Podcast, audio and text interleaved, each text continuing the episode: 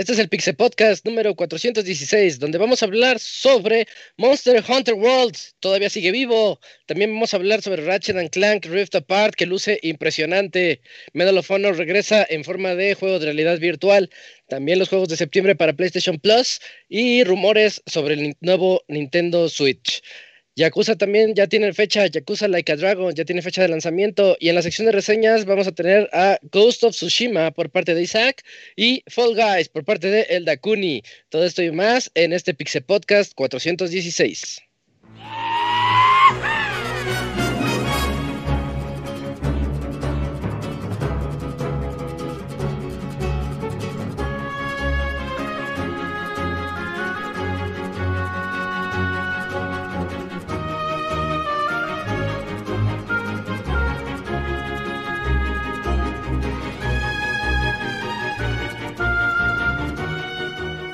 Una nueva emisión del podcast de Pixelania ya está aquí.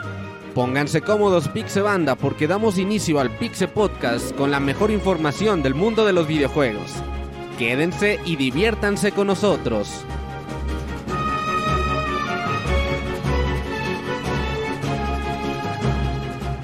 Comenzamos. Hola a todos, espero que se encuentren muy bien en sus casitas. Este es el Pixel Podcast 416. Soy Isaac y voy a estar con mis amigos hablando de videojuegos un buen ratote. Eh, quiero comenzar presentando a Dakuni. Hola Dakuni, ¿cómo estás? Buenas noches. Hola Isaac, buenas noches. Este bien, ahí sobrellevando la semana con el regreso a clases, pero preparados también para la reseña del ratito de los chicos tropezando. Oye, sí es cierto, ya está el regreso a clases. ¿Es en línea o en la tele? ¿O las Todo dos? en línea, las dos cosas. Los, ay, está campechaneado, nadie se puso de acuerdo. Cada quien hace lo que quiere. sí, sí, así es en todos lados. Bueno, ni hablar. Eh, en segundo lugar también tenemos aquí al Camps. ¿Qué onda, Camps? ¿Cómo estás? ¿Qué onda, Isaac? Bien, bien, bien. Pues aquí ya iniciando Pizza Podcast.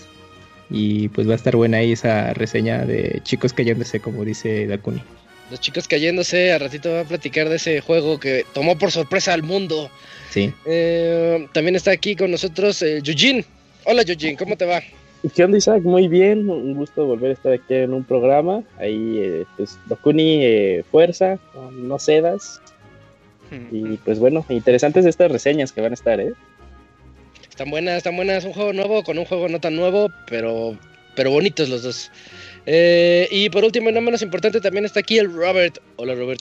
¿Quién está? Un saludo a todos los que nos escuchan muy bien. Eh, semana de Gamescom, de Nintendo Direct, de muchas cosas que comentar el día de hoy. Y eso de chicos cayéndose, a ver, ¿qué nos cuenta el Locuni? Porque yo creo que el Locuni nomás se la pasó cayendo, güey. Hay que nos diga cuántas coronas lleva. Uy, Una, creo que una las puedo lleva. contar con una sola mano. Sí, es más, sí, con sí. dos dedos y ya. Es más, con el pene y ya, dice. Ya. Lo puedo contar con mis genitales. Ah, no, está no. bien, Dakuni. Está bien. Eh, y bueno, el Moy avisó que va, a va llegar ahorita.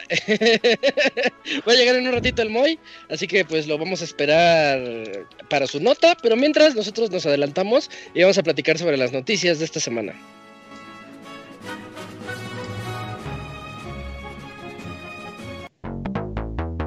La mejor información del mundo de los videojuegos en pixelania.com.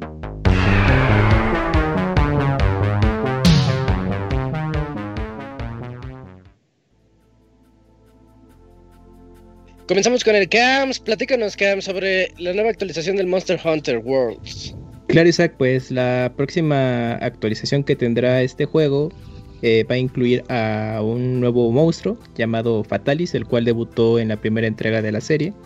Y pues ahora ya lo podremos ver ah, pues, aprovechando este nuevo eh, motor gráfico que tiene eh, Monster Hunter World. Y pues obviamente ese es el plan en el que estará ya Capcom de alguna forma ya cerrando ciclo de actualizaciones regulares para el juego, el cual el plan pues era estarlos publicando un poco antes, pero por todas estas circunstancias mundiales que estamos pasando, pues ha ido demorando un poco. Eh, también habrá una actualización el próximo primero de octubre, el cual mm, eh, también va a incluir, eh, bueno, algunos agregados, porque ahorita justamente lo estaba checando en vivo. Bueno, lo de Fatalis es para el, el primero de octubre y también se va a incluir para el para septiembre un, e- un evento de, bueno, una quest en la cual se va a poder bueno, podremos enfrentarnos a Kushala Daora, Teostra y Lunastra, ¿no? Son pues, monstruos que serán, serán para el evento. Y también Iceborne va a tener su primer aniversario, qué rápido, que es en, también por esas fechas del mes de, bueno, entre agosto y septiembre, el cual estarán agregando eh, pues eventos especiales eh, como eh, precisamente para conmemorar el primer aniversario del juego, bueno, de esta expansión que no me había caído en mente que ya iba a cumplir el año. Y pues mm, así serán las eh, actualizaciones de entre septiembre y octubre de, de Iceborne. Entonces, para que estén pendientes, son gratuitas y pues sigan ahí aprovechando lo que estará dando el juego por un buen rato. Oye, Cumplió un cabrón. año Iceborne, ¿verdad?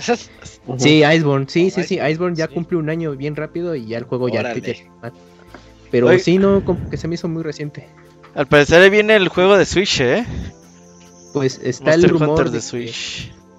de que pues no se ha especificado qué puede ser.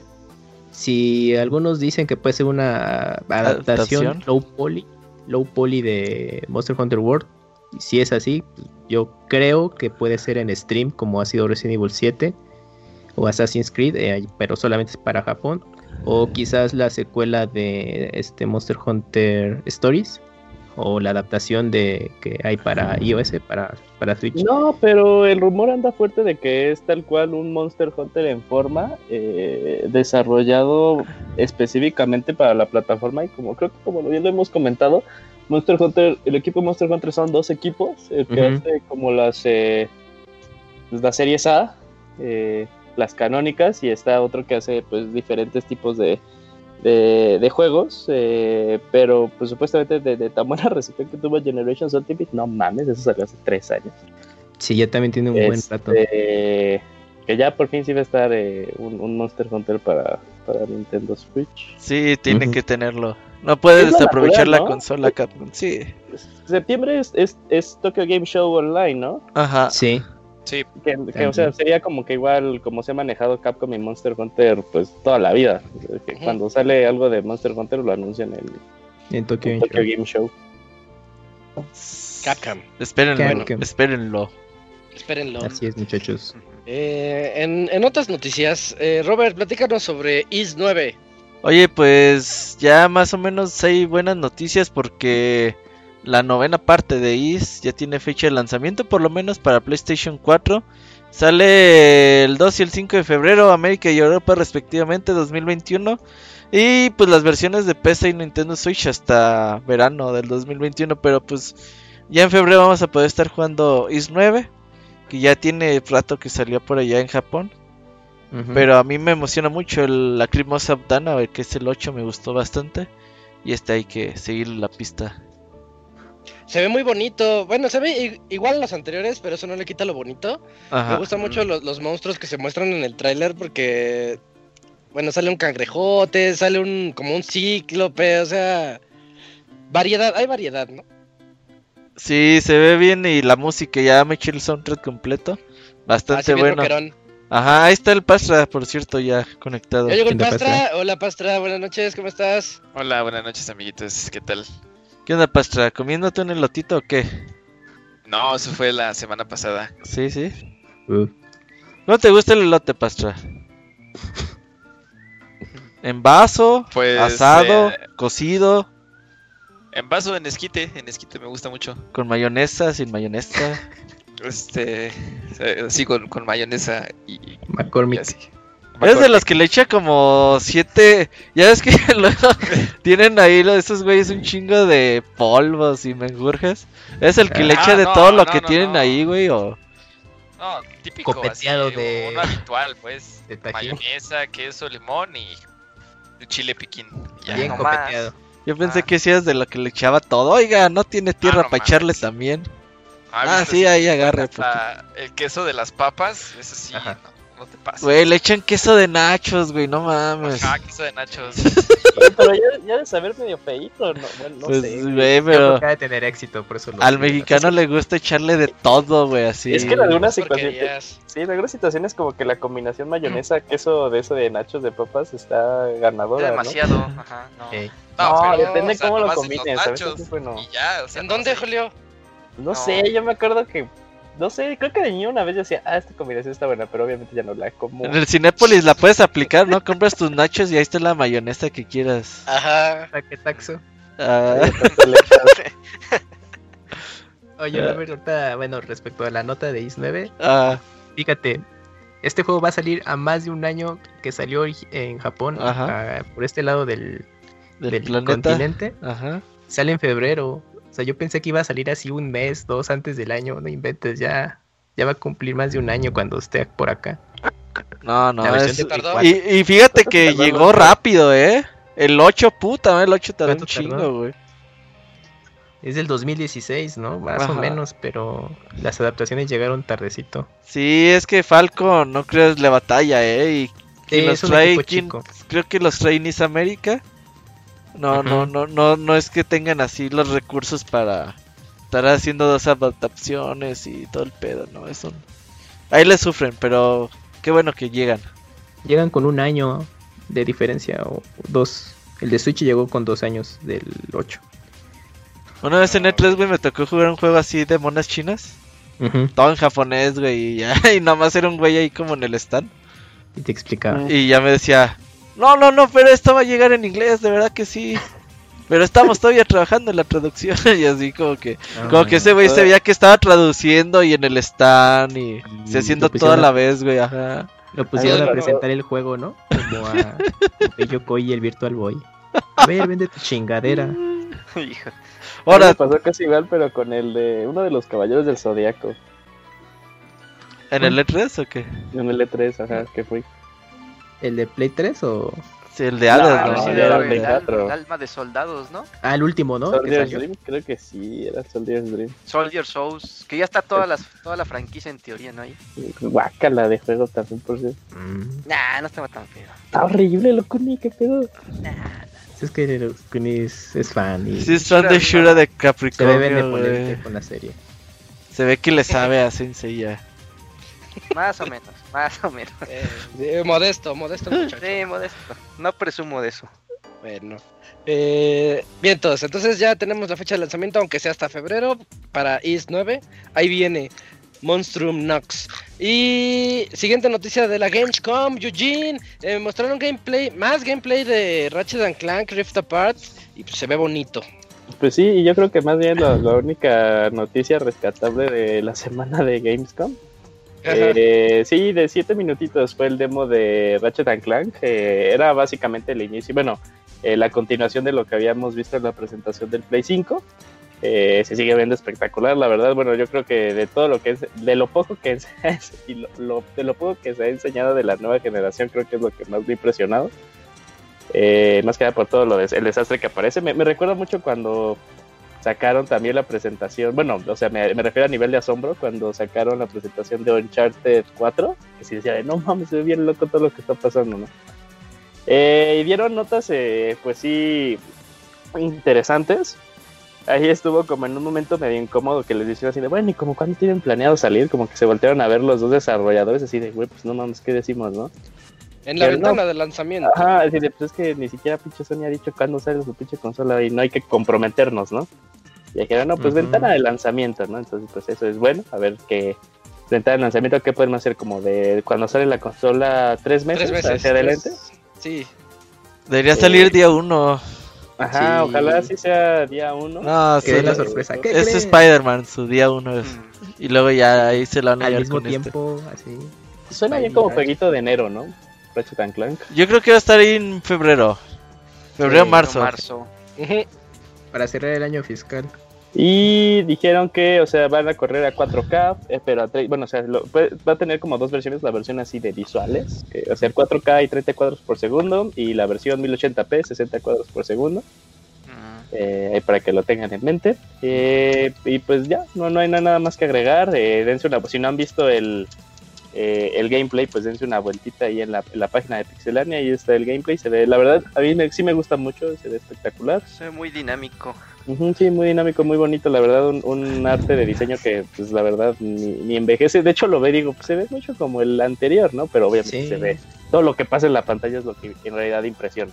Sí, Día, sí. día uno, ¿no? Ratchet y Clank. Sí, claro. Sí, sí, sí. de día uno, sí. De a dos mil uno, pesos, de a dos mil pesos. Ah, cállate Entonces- que se Ah, enoja sí el es mon. cierto. Sí es cierto, van a costar dos mil pesos. Sí, chavos, ya. Para que nos hagamos tal, haciendo tal legal. vez día, día 15, después de que paguen la. Oye, y todavía falta el, el impuesto AMLO, güey, que diga, ah, los videojuegos impuesto, porque nomás los millonarios juegan videojuegos. Verga, güey. Tres mil pesos, le va a salir súper caro. Por eso, muchachos, ya en serio, sí. Yo creo que el las Chocoflan es de PSP pirata, güey. Nah, no creo. Sí, no, sí, sí.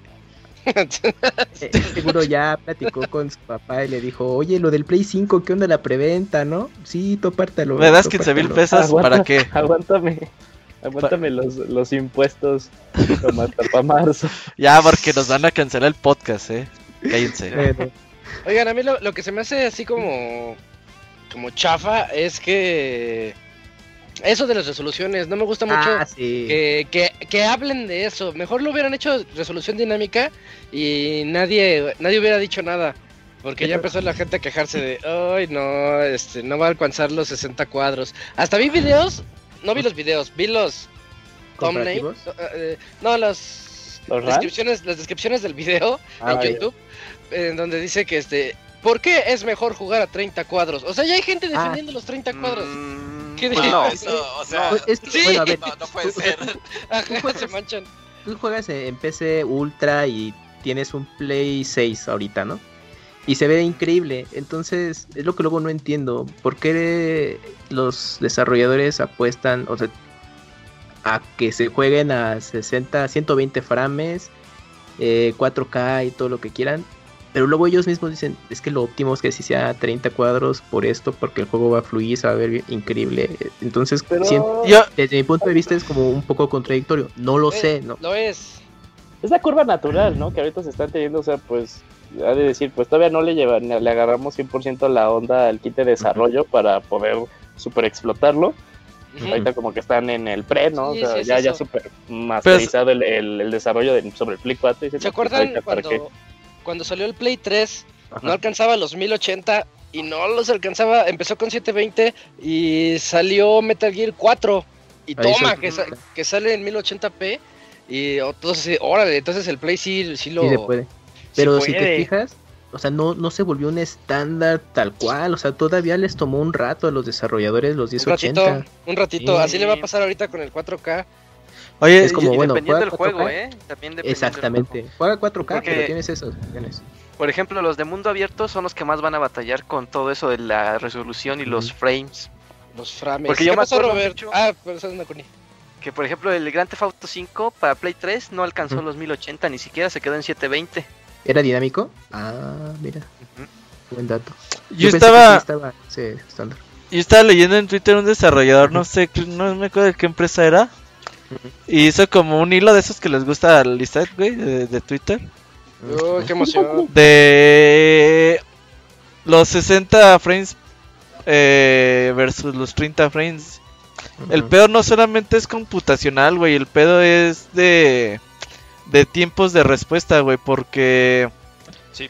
cuando tú trabajas a 60 frames, el güey tenía como 8 milisegundos para hacer cosas, güey. Ah, sí. ¿Entonces Entonces, la de Dark Souls? no.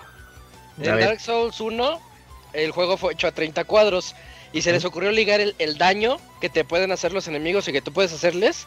Este, lo ligaron a los frames. Eh, entonces hay, hay armas más lentas, hay armas más rápidas. Y Mm. está ligado a los cuadros por segundo.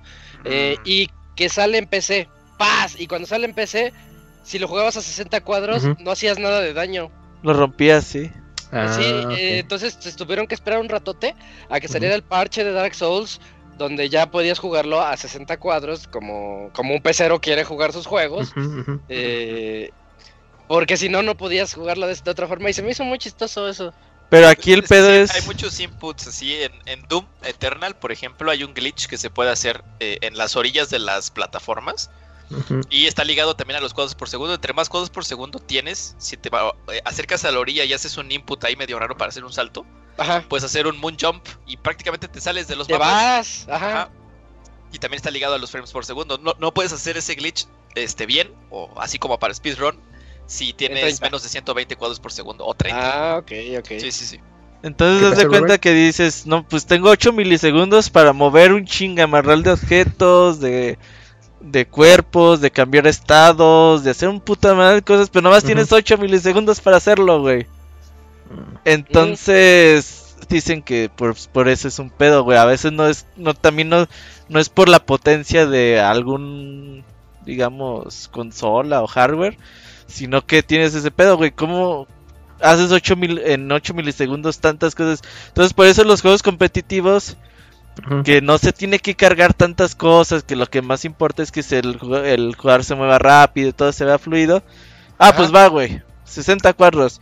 Pero ya en juegos que tiene que pasar así, por ejemplo en el Ratchet Clank un chingo de partículas, cosas volando y así enemigos disparando y la chingada. O sea, a lo mejor sí, ay, 30 cuadros por segundo. Lo que sí es que yo lo voy a jugar a 1080p y 60 cuadros, güey, a gusto, güey. Pues sí. Sí, fí- fíjate De que hecho. ahorita la mínima estaría bien así, ¿no? 1080, 60, siento que ese sí ya. Y se va a ver bien. Sí, sí, sí, para que se vea bien. Híjole. Ujú. Pues sí, otro ver. juego que me viene a la mente ya para cerrar es el Ajá. de Neo, Neo y Neo 2, que te pregunta al inicio del juego, ¿quieres Ah. que se vea, se vea bonito o se juegue bonito? Y tú eliges cu- cuál es la... Las dos y explotas la, cosa. No, las dos y ya, ya no te deja. Las dos, Y por ya favor. explota, ¿no? Si No, ¿sabes que, se- que juegue bonito, se capa la, los cuadros por segundo y siempre van a estar a los mismos, fluido. Otro juego que también hace eso, eh, eres Monster Hunter World. Porque yo bien emocionado, ah, voy a jugar Monster Hunter World y luego me decía, ¿cómo quieres que funcione tu juego? A tantos cuadros por segundo, fluido. Ah, No mames, es en serio.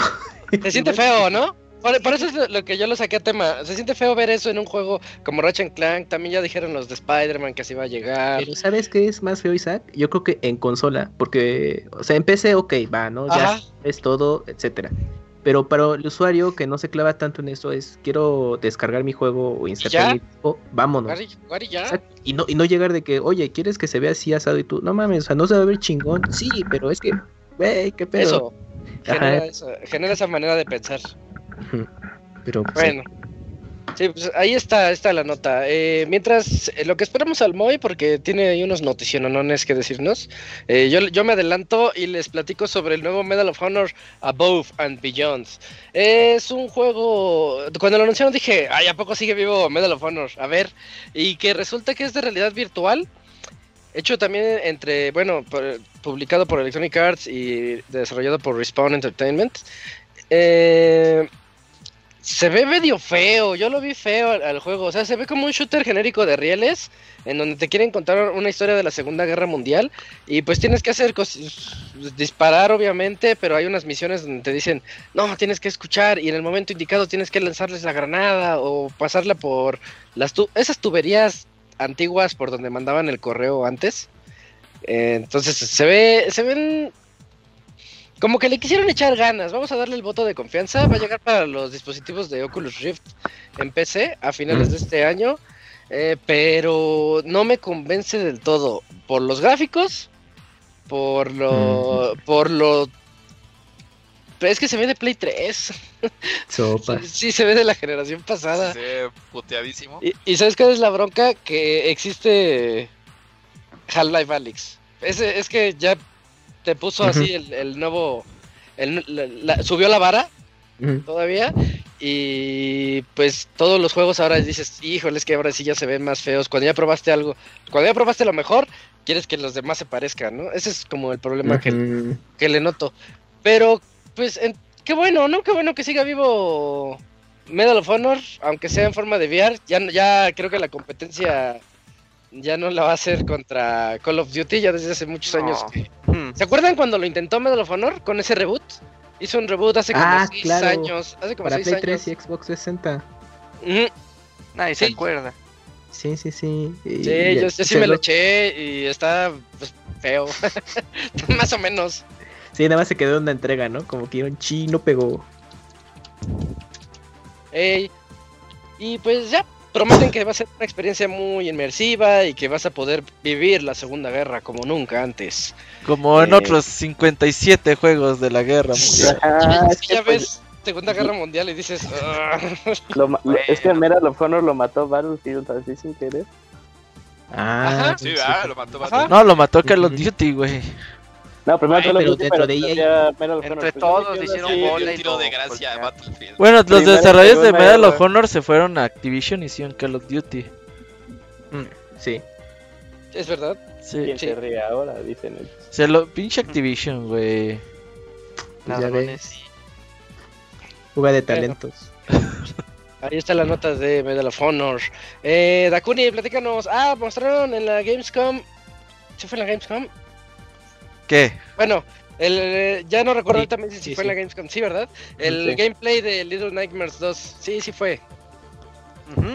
Este, mostraron ahí un pequeño video de lo que nos espera en esta nueva aventura con los niños y las pesadillas y peligros que van a estar enfrentando a lo largo de su recorrido. Se ve interesante el juego, se ve que va a seguir mucho del- de la primera entrega, no se ven grandes cambios, pero eh, bueno, las locaciones cambian, El los cooperativo. cambian. Se ve que, ajá, el cooperativo se ve que, a ver qué tanto influencia en, en el juego, qué tanto afecta. Pero se ve interesante, el- la primera entrega estaba muy bien hecha, a mí me sorprendió muchísimo, tiene buenos momentos. Y esta segunda entrega pues espero que por lo menos sepan mantener toda esa sensación de suspenso y medio miedo que tienen ahí. Y tiene sí sus momentos bien creepy que dices, ay, qué feo se ve todo esto. Los bebotes juego- como de Toy Story. Sí, así todos esos muñecos bien feos que a nadie les gustan. Ahí van a estar todos muñecos, cosas de porcelana, no, guácala. Entonces, el juego va a ser lanzado el 11 de febrero del 2021 para las consolas de actuales generación, Play 4, Xbox One, Nintendo, PC y más adelante para Play 5 y la Xbox X. Uf. Ah, muchas ganas de jugar esta madre. Todos los que les gustaron bueno, Limbo en su uno, momento tienen que jugar esta madre, güey. Sí, sí, sí. Sí, Little Nightmares. está buenísimo. Ya la lo Complete. Edition es baratona. Sí. Anda vale como la en pena, 600, sí. 700. 500 como varos. 500 sí. aproximadamente. Ah, todavía a- Son tres ojo. capítulos de- extras por ahí. La de Play. Sí. Este juego lo distribuye Bandai, Bandai, Namco, ¿no? sí. Sí, es de Bandai, así es. Pegó, pegó mucho la primera parte y esta se ve buena. Sí, sí, se ve, se ve muy, muy bien, muy bien hecha y con unos gráficos ya muy renovados con respecto a los anteriores. Ujú. Ya se nota más presupuesto. Ey, ya le echaron más ganas. Mm, la siguiente nota también es del Moy. Vamos a esperar al Moy otros 10 minutos, ¿no? Si Ya no, está ahí. ¿Qué boles, qué llega- boles? Ya llegué aquí. Ah, ya llegó. Ah, pues ¿Qué boles, qué boles, ¿no? Moy? Es que yo ni en cuenta, perdón, Moy, ¿cómo estás? ¿Cómo te va, Moy? Bien, bien, pues aquí peleándome con el banco que no me contesta, entonces yo creo que pues mejor ahorita Ah, Moy, ¿quién contesta ahorita, güey? Si están oyendo el podcast, güey. Ya sé Sí, raro, porque pues no sabía que les iba a tener que llamar y pues una Ahora, ¿qué te hicieron, Moy? Te cobraron de ¿Cuál era la más. Pero pues sí, me- no, mejor es, acuérdense que es como en una fiesta que el invitado de honor siempre llega con un elegante retraso, como diría Homero Simpson. Pero, ¿qué te hicieron los del banco ahora? Ujú. ¿Cómo, Ajá. cómo, cómo? ¿Qué te hicieron los del banco? No, pues de que no me están este, dejando utilizar mi tarjeta y pues la necesito Pues es para que ahorres, que ya es güey. final de mes y, y hay nanita. ¿Tienes BBVA, Moy? Nah, el Moy anda con puros de esos bancos ¿Ah, tienes Scotia? inestables, güey. Banco hipster. De ese banco que no es del sur. Ah, ok. Por eso van a... Y no, no den sus datos así tan libres en el podcast, chavos. ¿Qué tal si- Ah, ¿Y- y que si quieren robarle su dinero al Moy está en Manorte, güey. Ahorita se van a meter, ¿no? Hacia la base de Y ahorita, ay. de Moy. eh, Arroba y así, nombre, Moy, pinche Moy, ni tenía dinero, güey. Así. Ajá, exactamente. Password, ay mamachita. Los 100 pesos más fáciles que me he ganado en mi vida. Bueno, Moy, este, Es como me identifican. pues vamos contigo, Moy. Te tocan dos notas seguidas, tus dos notas. Eh, comenzamos con Turrican. Sí, espérame tantito que ahorita estoy abriendo el doc. Eh, me agradó mucho esa noticia Calma, con calma. porque eh, no sé si tuviste el anuncio, el tráiler, porque mostraron que Factor 5 están involucrados, o sea, la para los que no sepan, pues Factor 5 eh, Se fue la son quiebra. muy conocidos por la serie de, de los juegos de Star Wars, de Rogue Squadron, que en su época pues se consideraron que eran pues de lo mejorcito que había de Star Wars allá por las épocas en las que pues estos juegos eran más raros que otra cosa. Y pues se fueron a la bancarrota ahí con un exclusivo de Play 3. Que, Que nomás a se le llamaba, gustó. Eh, Que estuvo horrible. Ahí hubo hay Lair, unos Lair, que les gusta. Con el Ahí Jugué, jugaba en mi probando. No mames. Y pues ya resulta que dice, no, pues saben que de la nada, pues vas a, vamos a sacar nuestra colección de Turrican. Este juego de side-scrollers, eh, muy divertido, muy bueno en su época. eh, con un soundtrack este, de, de lo mejorcito de la era, la verdad. De hecho, en, en lo que respecta a soundtracks de videojuegos, en particular Turrican siempre como que tiene el consenso de que es de lo mejorcito que hay por allá. Y de lo mejorzote, vamos. Y pues dijeron que van a sacar su- sus colecciones, sus antologías, que van a tener pues los dos juegos eh, van a venir en una especie como de compendio porque tuvo varios ports Eh, eh, van a sacar pues la, la versión 1 como quien dice que tiene los dos juegos de Amiga el Torrecan 1 y el 2 el de los dos de Super Nintendo uno normal y uno pues mejorado eh, y otro del Mega Drive que para los que no sepan pues esa como les dicen los europeos al, al Sega Genesis porque pues ya ven que pues por allá pegó diferente y tiene otros nombres Luego además van a sacar el volumen 2, que también pues son otras versiones de Amiga, las versiones de igual de Sega, de Mega Drive, la normal y la mejorada, y otros dos de Super Nintendo también. Eh, aquí lo chido es que pues también van a sacar, como ya es costumbre con estas cosas, las versiones de colección, eh, que pues van a salir eh, una normal y una acá super de lujo, de rechupete, eh, Turbo Challengers Championship Edition Ultra 2, bonita Ujú. que pues la primera va a tener pues, los dos volúmenes, ¿no? Ajá. Eh, va a salir para el Play 4 o para el Switch.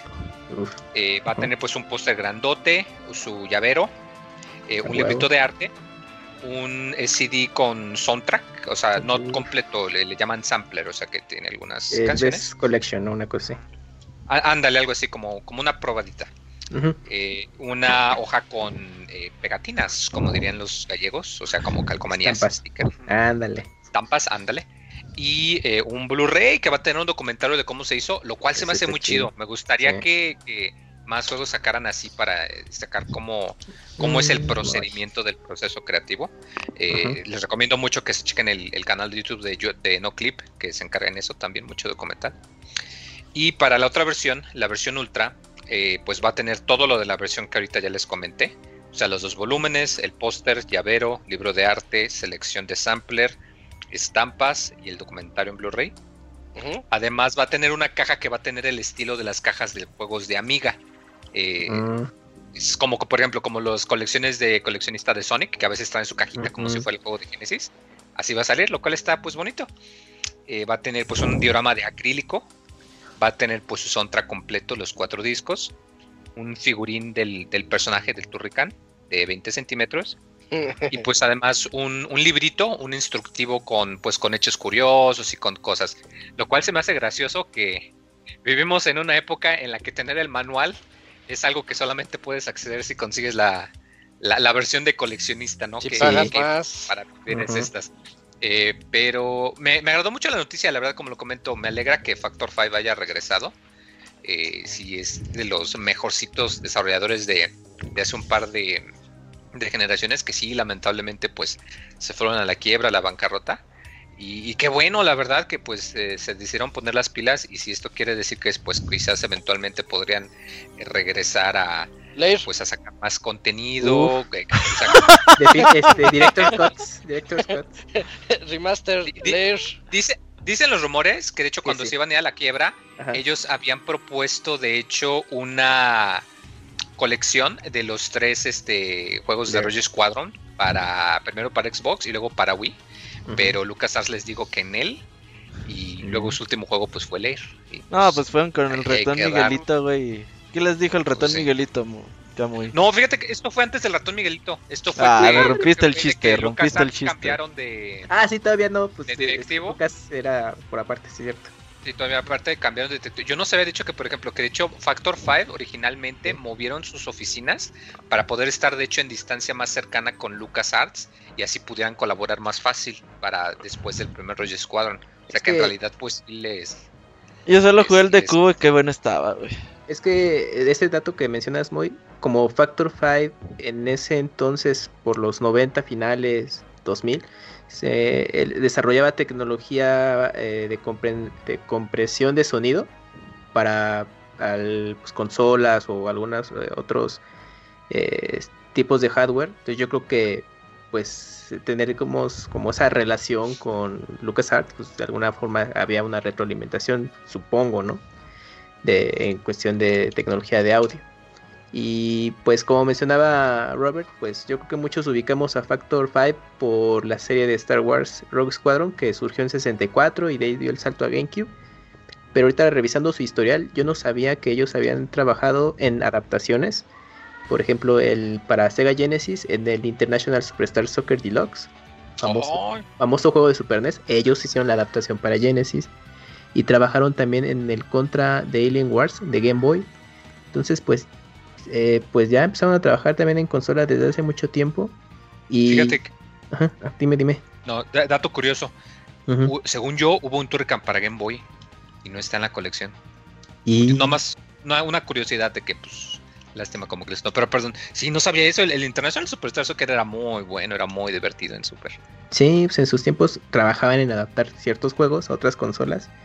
Y pues ya también me acuerdo mucho que ellos con Resident Evil 2 en la adaptación de 64, su tecnología sirvió justamente para que todo el audio que se había hecho para el juego pudiera adaptarse al cartucho, que pues era algo laborioso y complicado en ese entonces.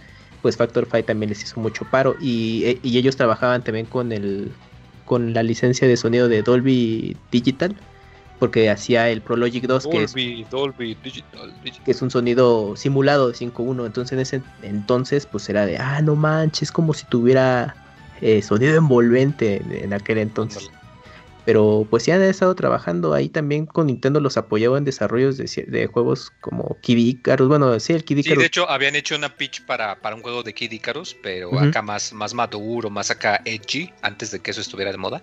Pero pues dijeron que en él. y tuvieron sí. Un Star Wars Rogue Squadron terminado en Wii, que ahí se quedó. Que dijeron, no, ya mejor no. Pero está completo ese juego. Pero pues ni modo. Pero pues ya con Lair fue como el, pues lo que lo sepultó, digamos, de... El, el último clavo en el ataúd. Sí, o sea, pues iban, iban bien el, el desarrollador y sacan Lair y dije, culerísimo y ya, no se Oh, Sí, como un Nadie juego... el Six Axis, por eso. Sí, Eso fue lo sí, que les falló. Pero como un Sí. juego de ese tipo, o sea, puede ser que ya el desarrollador ya no lo, no lo tengas en el radar para siguientes juegos. Pobrecitos. Pero, Pero bueno, es que está chido. Lo bueno es que están de regreso y nadie va a pararlos. Eh, Moy, te toca otra vez la otra Serán notas. Más poderosos que Dios, como dirían los borbotones. Ah. Y ¿Te bueno, otra nota también. Eh, otro anuncio en, pues, en el, la. Iba a decir conferencia, pero no. El evento, stream, cosa rara de, de el, el no- el amigo de Kojima, eh, Gamescom. Le iba a decir YDC, pero no, esa no es. Este, pues resulta que Dragon Age dicen que no está muerto, que todavía lo están haciendo.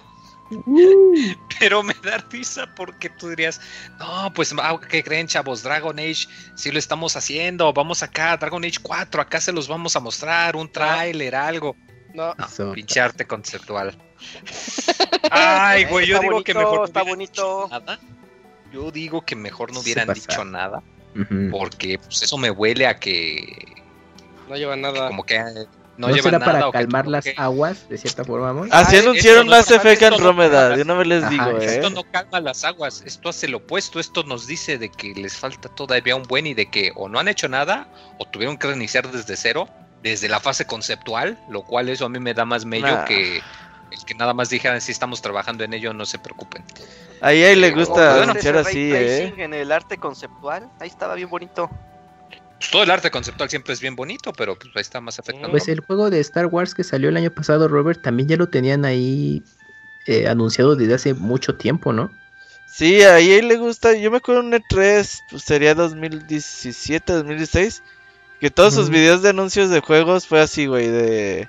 Como diarios de desarrollo de. Ah, sí, Mass Effect. No, pues Mass Effect nos ha traído muchas cosas bonitas. Y güeyes haciendo dibujitos. Y así, ajá, ¿y ese video qué significa? ¿Que vas a hacer un nuevo Mass Effect o qué? Ah, sí, sí, sí, un nuevo Mass Effect está en camino. Y como hasta dos años después salió el Andrómeda, tres años después, güey. Todo gacho. ¿Sabes qué otro también? También. cuál? ¿Sabes qué otro también aplicaron la misma? El nuevo juego de Criterion. Porque me acuerdo que hace un año o dos EA también reveló este así un, un video que no te mostraba nada, nada más al equipo de, de Criterion trabajando. Mm, Diciendo, ah, sí, y Criterion está trabajando en un nuevo juego. Y no te mostraban absolutamente nada, nada más ahí, o sea, los eh, trabajadores o sea, en lo suyo, ¿no? Pero ni- no te mostraban ni arte conceptual o ligeramente se alcanzaba a ver, pero pues muchos especulaban, ah, pues es un nuevo Burnout y pues nada. Yo creo que ahí la gente de EA, alguien les tiene que decir, dejen de anunciar cosas así. O sea, Es que, si no pues, si no tienen cosas que anunciar, no anuncien, cabrones. Pero es no que imagínate, nada. no tendrían nada para anunciar en el año realmente. No tienen nada más que No. FIFA y ya. Como las mañaneras. Ándale. No, que dejemos de hablar de eso porque... Ah, perdón, perdón. Pero mira, en defensa de EA, por lo menos todo lo que anuncia siempre lo saca. No hay como otros juegos como tipo Microsoft y Platinum que hasta con gameplay y todo y nunca salieron. Eso que Recordemos- tiene que ver, Locuni. Eh, pues tiene que ver mucho, pues, o sea, te estoy diciendo que aunque no Oye, tengan nada, ellos sacan juegos. Oye, pero pregunta, ¿cuáles son los últimos dos juegos que ha sacado EA? Anthem EA. y Star Wars. Andrómeda. Digo, Ah. perdón, este, Ah, BioWare. Wars, ajá, el Ajá. Battlefront 2, ¿no? BioWare, los últimos juegos de BioWare, Andrómeda Anthem, Anthem. Ah, BioWare, y Anthem. Y quiérete lo que no, como que sí están en la cuerda floja, ¿eh? Quiérete lo que no. Pues que no hagan ¿Cuál sería juegos con? Frostbite. Y, y aparte, Pues sí, supuestamente. pero eso es, eso es, es más pues, de, pues sí, de EA. que Quiere meter Frostbite en todo. Mm. ¿Qué decías, Julio? Que después de lo de, lo de Anthem, eh, BioWare pues, quedó muy mochito, ¿no? O sea, sí se fueron varias personas.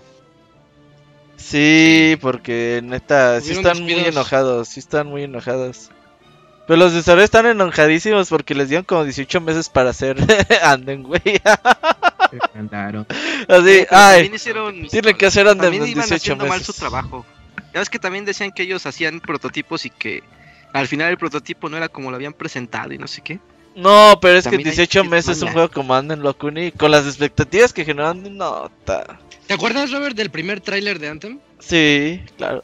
Buenísimo. Oh, emocionó a todo el chido. mundo. Qué bonito estaba. Y ni tan cinemático, cuando se veía que se aventaban y iban volando y todo por el mundo. Sí llama Ujú. mucho la atención. Ya Locuni, los juegos que le tienen para hacer juegos del año tienen en su mayoría entre 3.5 y 5 años de desarrollo.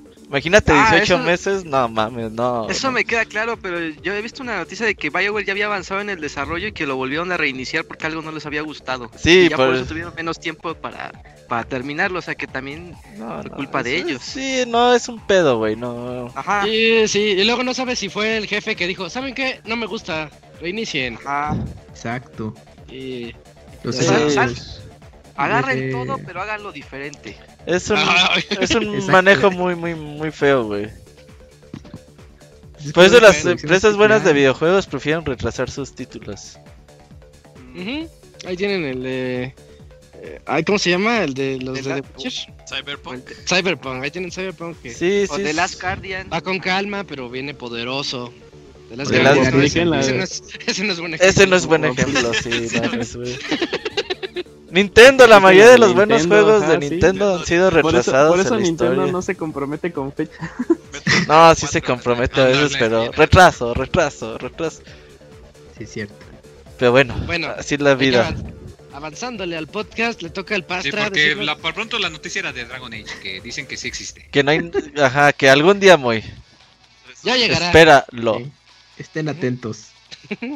Y Pastra, platícanos, ya, ya anunciaron el nuevo COD, bueno ya lo sabíamos, pero ya vimos su tráiler, eh, confuso.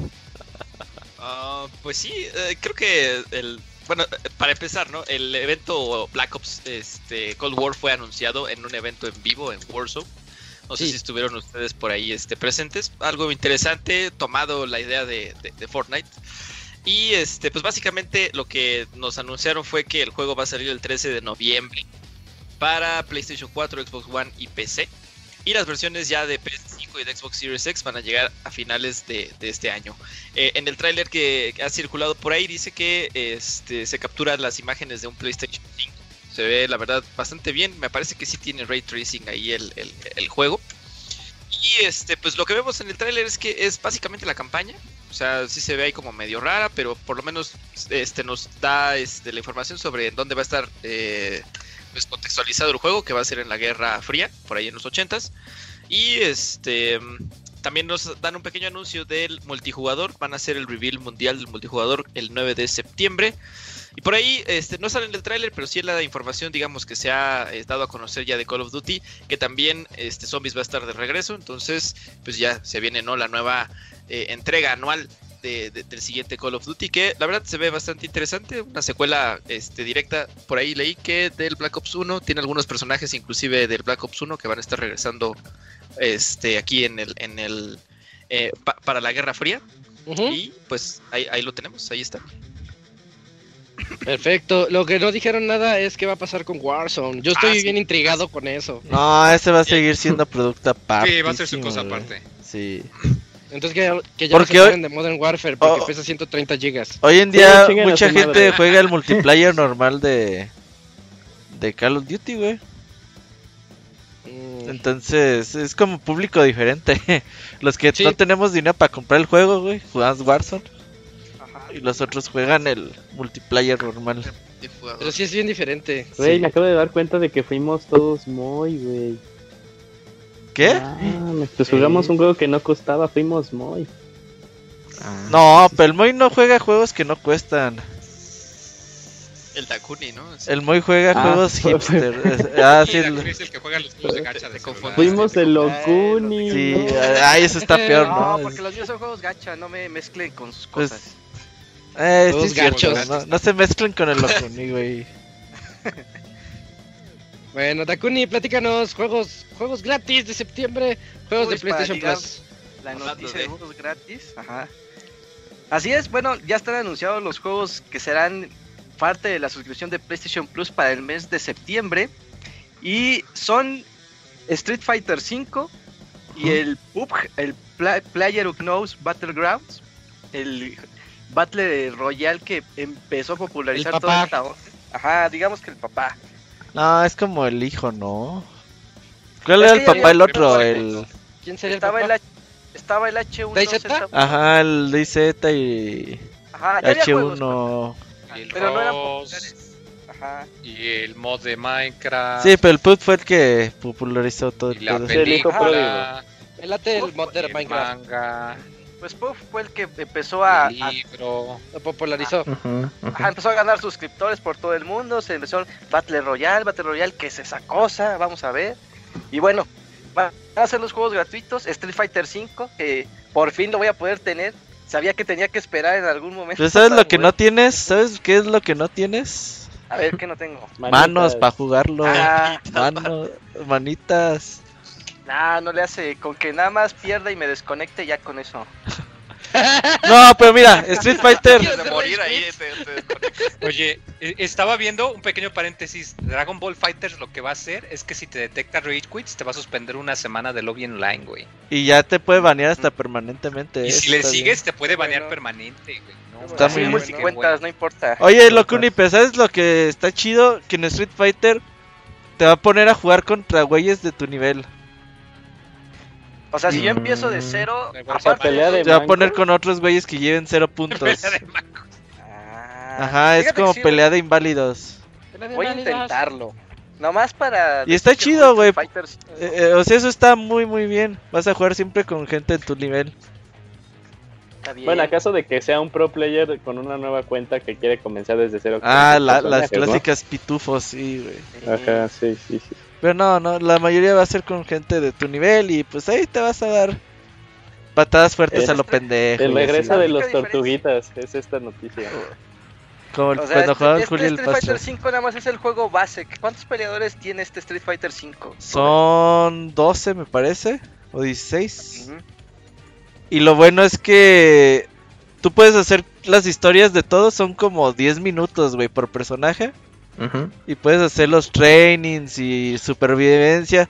Pues total que si haces todo eso, te van a dar como 200 mil de dinero para dos personajes más. Sí. Entonces, pues ya tú compras el que tú principal. quieras, güey. O si le quieres meter 25 dolaritos, pues ya tienes a los 40 personajes. No está caro, ¿eh? No, Olore. 25 dólares está, está barato. Pero más el impuesto, pues ya está caro, entonces ya Y no. ya, ya duele. Aunque si te fijas aquí tiene la ventaja porque como de todas maneras necesitas plus para jugar en línea, pues es como si te regalaran el juego base en sí. Sí. Y Pues bueno, tú éntrale, tú dis- éntrale. disfruten, jueguenlo. ahora sí que los que tengan, pues hay variedad, hay juego de pelea, juego de shooter, pues tienen para, para escoger. El Robert los entrena. No, ya, yo ya dejé eso. Traté de entrenar, ¿sabes a quién? A los Iris, güey, al, ¿A quién? ¿A quién? ¿A quién? al carnal de la escuela, al Ken Masters. Mm, Y no, güey, Y di- no. Y dieron resultados. Hay maderas que no agarran el ¿Quién barniz, ya. A ver, aquí. Esa no me la sabía. Sí, no, pues es que ya está cabrón. Ay, ya no me, no me Intenté entrenar al Pastra, güey, al Julio. ¿A quién más? ¿A quién más? No, a mí no me entrenaste. Entréname, Robert, entréname a ver qué, qué puedo No, hacer. no, güey, no, no, no, ya, la neta ya. A mí me entrenó Isaac, el peor profesor que he tenido en mi historia. Llegó muy lejos, Eugene. Es que también tuve el peor alumno que he tenido en mi historia. Al Didier le doy consejos si se enoja, güey. Así no, no se puede. Hasta al Ivanovich, al Ivanovich también. ¿Le entró? No, el Ivanovich sí me partió. No, eh, no, el Ivanovich sí les gana, güey. Mira, el Sí, Ivanovich no, sí. será muy güey para jugar lo que tú quieras, pero yo vi a Ivanovich terminar Street Fighter 2 Master de Grand Master Challenge, que es el, el juego más difícil, güey, de Street Fighter de arcade. Lo Sí. terminó el puto, güey. Lo, rompió el juego, ah, jugó con Vega, güey, hizo un poder que está bien roto, Y güey. trababa. Ajá. Pero por ejemplo, Bueno, pero yo, yo trato de jugar con Ryu esa madre, no paso del quinto stage, güey. Y el pinche Ivanovich ya cuando volteé iba contra Sagat. Ah, le tuve que ayudar a matar a Sagat, eso sí, güey. Pero todos los demás los pasé él solito, güey, eh. Así que digan lo que quieran, pero él terminó el Street Fighter más difícil de arcade. Ahí está, éntrale al 5 entonces. eh, para que valoren. Sí. Bueno, pues ahí están los dos juegos que llegan a este mes a PlayStation. Y Cams, más anuncios de, de Switch. Claro, pues bueno, pu- eh, la semana anterior pues hubo un Direct Mini y hubo muchos anuncios y pues uno de ellos es un nuevo Puyo, Puyo Tetris 2, el cual estará llegando a Nintendo Switch y a otras consolas como PlayStation 4, Xbox One, PC y también para las nuevas consolas. El juego por ahora pues eh, estará saliendo en los próximos meses para, creo que es no, octubre me parece, si no mal recuerdo.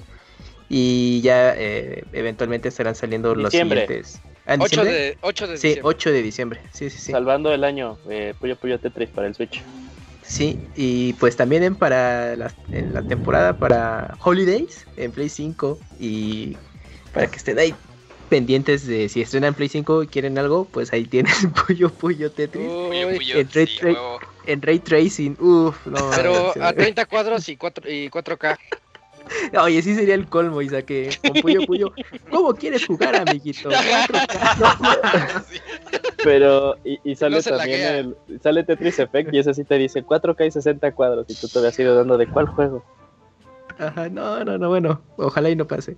Pues bueno, eh, en esencia el juego se ve idéntico que su antecesor, nada más que... pues, Igualito, pues, sí, si no le movieron nada, Me enojó el tráiler. Nada más agregaron algunas cositas para el multijugador ahí para que pues se puedan molestar los jugadores. Y bueno, otro modo historia, pero pues bueno, pues ahí sí, nada, nada relevante. Entonces, pues si son muy fans de Puyo Puyo, esta combinación del puzzle de Sega y de Tetris, está esta secuela. Si no jugaron el original, pues échenle el ojo a este. El Puyo Puyo Nada nunca me ha gustado, güey. Es, es difícil, sí. Puyo, puyo es un poco. Sí, como que tienes que pensar diferente de Tetris. Sí. Está Y raro. luego hay modos de juego que te combinan los dos y luego sí como Puedes que- competir Puyo Puyo versus Tetris. Y según dicen los que saben, los que juegan Puyo Puyo tienen ventaja, güey. Sí. es- Es es- que, es hay, ganó bien hay estrategias. Ah, sí. Sí hay estrategias para hacer los combos con Puyo Puyo un poco parecido a Tetris Attack o Y bien rápidas. Sí, pero tienes que ser así súper habilidoso y estar como un paso adelante de, de armar las piezas para que cuando caiga el castigo ya solito se haga el- tu combo y ya le sí. el contraataque a tu rival y ya ni siquiera pueda meter las manos, ¿no? O sea, la verdad es que los jugadores pro de Puyo Puyo sí te quedas de estupefacto. Así, co- si los de Tetris te sorprenden, los de Puyo Puyo también. Hay es mundiales de Puyo Puyo, güey, deja ver, güey.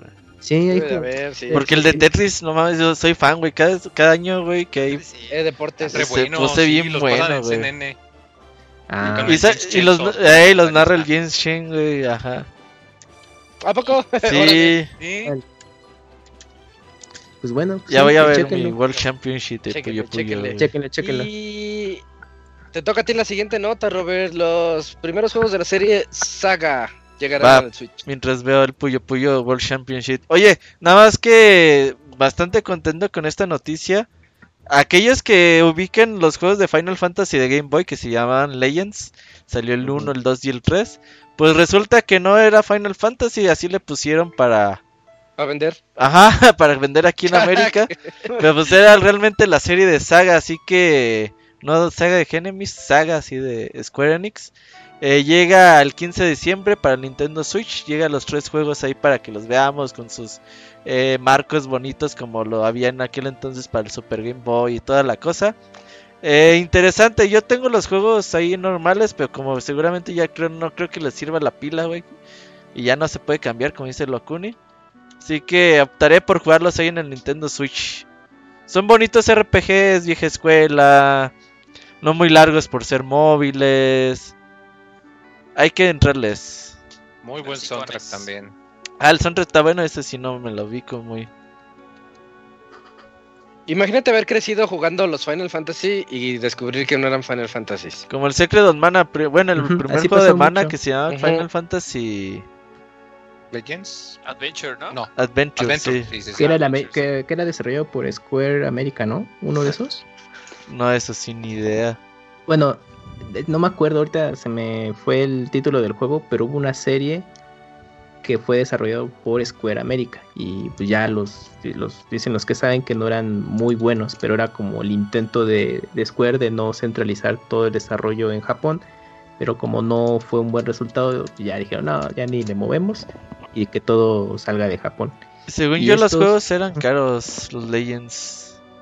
Sí, porque mm, pues no, la serie no era como tan popular todavía y pues en Game Boy eh, RPGs no era usual y por lo mismo se mandaron a producir pocas eh, copias y también eso eso que se volviera escaso y pues, cotizado con el tiempo. Sí, hay muchos en Mercado Libre, no, no están tan caros. Están entre los 400 y 800 pesos. Nada más Ah, como dato para los para los coleccionistas RPGeros de estos juegos Ajá. que lo quieran físico o algo así, eh, pues hay malas noticias porque en Japón sí saldrá una edición especial muy bonita eh, que tiene su soundtrack, eh, una colección con, con varios tracks, libro de arte, todos esos, esos agregados.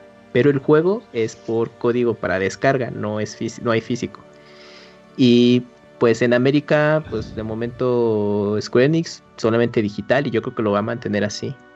Entonces, pues bueno, nada más para que tengan ese, ese dato. Si pensaban importar la edición japonesa, nada más chequen bien ese dato de que el juego no es en tarjetita, es un código descargable. Ya no y quiero. pues-. Y pues en- la- el juego, ah, como dato, bueno, ahí sí ya son cuestión de gustos. Es que el juego se puede jugar de manera táctil. Entonces tienes un control virtual eh, para simular que estás jugando Game Boy y lo puedes jugar eh, de manera vertical o lateral. Pero pues ya saben que pues no es muy práctico esos controles táctiles. Pero pues está esa opción que agregó Square. Square Mm. Enix. Si no, pues jueganlo con botón normal en su tele y ya. Y ya. Pero sí, se Bueno. tiene esos datos que agregaron después. Vientos. Eh, siguiente nota, otra nota del Moy. Platícanos, Moy, sobre Kingdom Hearts, este juego de ritmo. Sí, este juego, esta serie que Nomura nomás no quiere dejar morir. Porque según ya, ahora sí ya lo acabé, ahora sí ya es el último, es que nada, cabrón, ni madre, es que todavía hay más Kingdom Hearts para ratote. Y sí, y es que pues la gente dice, oigan, en Kingdom Hearts 3 no va a salir en el Switch, y pues la gente obviamente se rió y les dio un zape porque el Switch no lo aguanta. pero pues dijeron que va a sacar pues su, su juego aparte.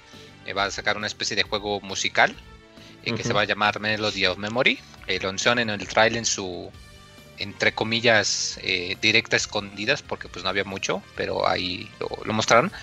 eh, que va a salir eh, dentro de poco, va a salir el 13 de noviembre. Y pues va a ser pues en sí un juego, eh, como lo comento, va a ser musical, de que pues hay muchas canciones, toda la cosa, tú aprietas los botones al ritmo. Eh, hasta eso es- se me hace muy atinado, me hace más extraño de hecho que no hayan sacado un juego musical hasta hace poco. Recordemos que los juegos de Kingdom Hearts suelen tener su nivel raro con juego de ritmo, eh, que suele ser horrible, se- es bastante, te rompe mucho el ritmo, pero pues se nota que como que tienen la idea. Y por otro lado, pues la música en sí de la, de la franquicia pues es, es muy bonita, o sea, independientemente de lo horrible, descabellada y sin sentido que sea la historia, la música es muy, muy, muy buena. Y pues ya dijeron que lo van a sacar, va a salir para Switch, va a salir también para pues consolas grandes, para el, el Play 4 y para el Xbox One. Y pues eh, se, me ha satinado. eh, recordemos que eh, aunque hay solamente tres entregas numeradas, en realidad son como ¿qué? nueve juegos, 10 juegos, porque suelen sacar jueguitos este, aparte para consolas móviles, para el PSP, el DS, el 3DS, los móviles. Entonces, como ahorita pues ya no hay consola, como en sí el Switch es pues la consola híbrida, pues yo creo que pues, dijeron cuenta como móvil, así que vamos a sacar otro, otro juego X para aquí. Y pues a ver qué pasa. Al menos me agrada la idea. Eh, se nota que le metieron mucho repertorio. 140 canciones es bastante bueno para un juego de música. Y, y- y me, agrada mucho la idea. Eh, eh, espero que vaya bien y que Square se le prenda el foco y que saque otra secuela del, de los de Final Fantasy, de los Theatrhythm. o como se llame, eh, que salieron para el 3DS, salieron de Final Fantasy y de Dragon Quest. Y luego de Final. Fantasy salieron dos y luego sacaron uno tercero, pero que es solo para arcades, o sea, para maquinitas, o bien solo en Japón. Quiero pensar que si esto le, le va pues medio bien, que Square diga pues o igual hice mercado para los juegos de música, juegos de ritmo y que lo porten al Switch o algo porque sí estaría muy bueno. Y además porque en particular el Switch eh, tiene muchos juegos de este estilo. Tiene eh, varios juegos independientes, tiene los juegos de Miku, tiene eh, uno que otra eh, Taiko no jueguito ahí, eh, los de Taiko, eh, hay un par independientes también que se llama Exonic también que pues, según que dicen que está muy bueno.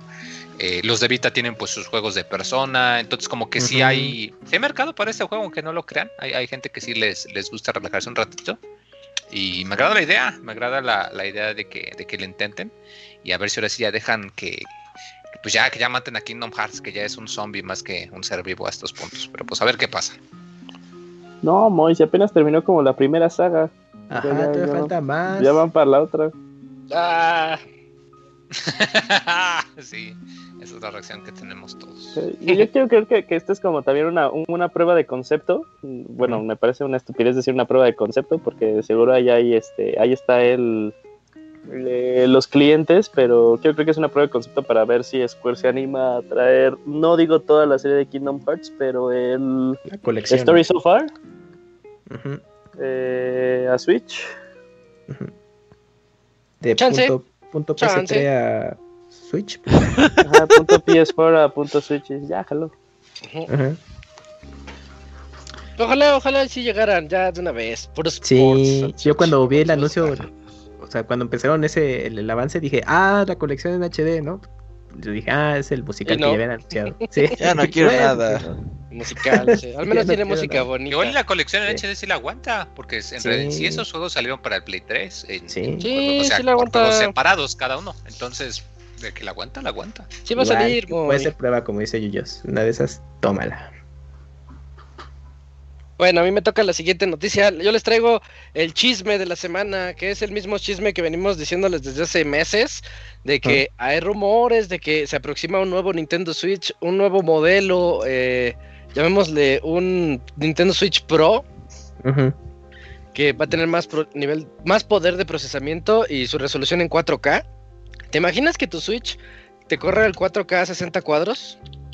Uy, pues. Y, está- y que sean los ¿no? Ajá. Sí. Y que, no- y que no te Uy, pregunten sí. cómo quieres jugar, ya nomás metes tu tarjeta, vamos. No, la metes y ahora la lista de Witcher a 4K. a Y, 60 y que tenga un online que funcione. No, eso No, ya, ya. eso nunca va a pasar, Eh. Eso, eso sí, eso sí, hasta Eso en los sí, juegos, está hasta en los de- sueños guajiros es imposible. No, no, De ni ahí. Moy, ¿con qué cara dices eso de- teniendo .03 megas de internet, güey? Tu mega Y aún así puedo jugar juegos en Steam en multiplayer y no en. No seas mentiroso, dime cuál juego juegas. No, si queremos Final molestar a. Moy. Pues he jugado Final Fantasy. Ese no vale, Schoolgirls, eh, Dark Souls, Ese sí eh, vale. Remnant. Güey, a, a ver, eh, una cosa es he jugado y otra cosa es he jugado, güey, ¿sale? ¿Eh? Sí, güey, porque Eh, tiene razón, Robert. porque no, no, no es lo mismo, güey, poner y decir, ay, jugué Skullgirls. Ah, ah, estoy jugando bien Skullgirls, güey. No, no mientas, Moy, eh. No, no, me vengas a decir que California funciona con mejor. tu puntos 3 megas de Pude internet. jugar Skullgirls mejor con alguien viviendo en California que jugar Street Fighter 5 con alguien viviendo Nah, en México. nah, no, Moy, no. A ver, pregúntale al de. California cómo, cómo se vio, güey. Bien contento, ¿no? Ajá, sí, güey. Ahorita uy, mismo, ahorita Eh, Todo super güey, épico, es como cuando el Squall jugaba conmigo y casi no hubo lag, ¿verdad, güey? Ya. No, güey, no. es- es- Todo bien, Squall, no, no te agüites, güey. No. Bueno, pues ahí está la- el chisme de la semana y va a seguir el chisme de aquí hasta enero, van a ver, hasta que Nintendo si se decida sacar su Switch. Y- Yo digo que sí, es, es Güey, buen tiempo y ¿cu- sale con las nuevas consolas. Estaría padrísimo.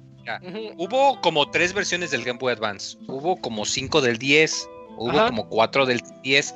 A huevo que van a sacar al menos una o dos Sí. revisiones del más. ya ah, llevan sí, una, esas. pues ahí está el Switch Oye. ¿qué- Llevan una, faltan otras dos. Que relanzarían los juegos más chidos así ya para que los juegues chido.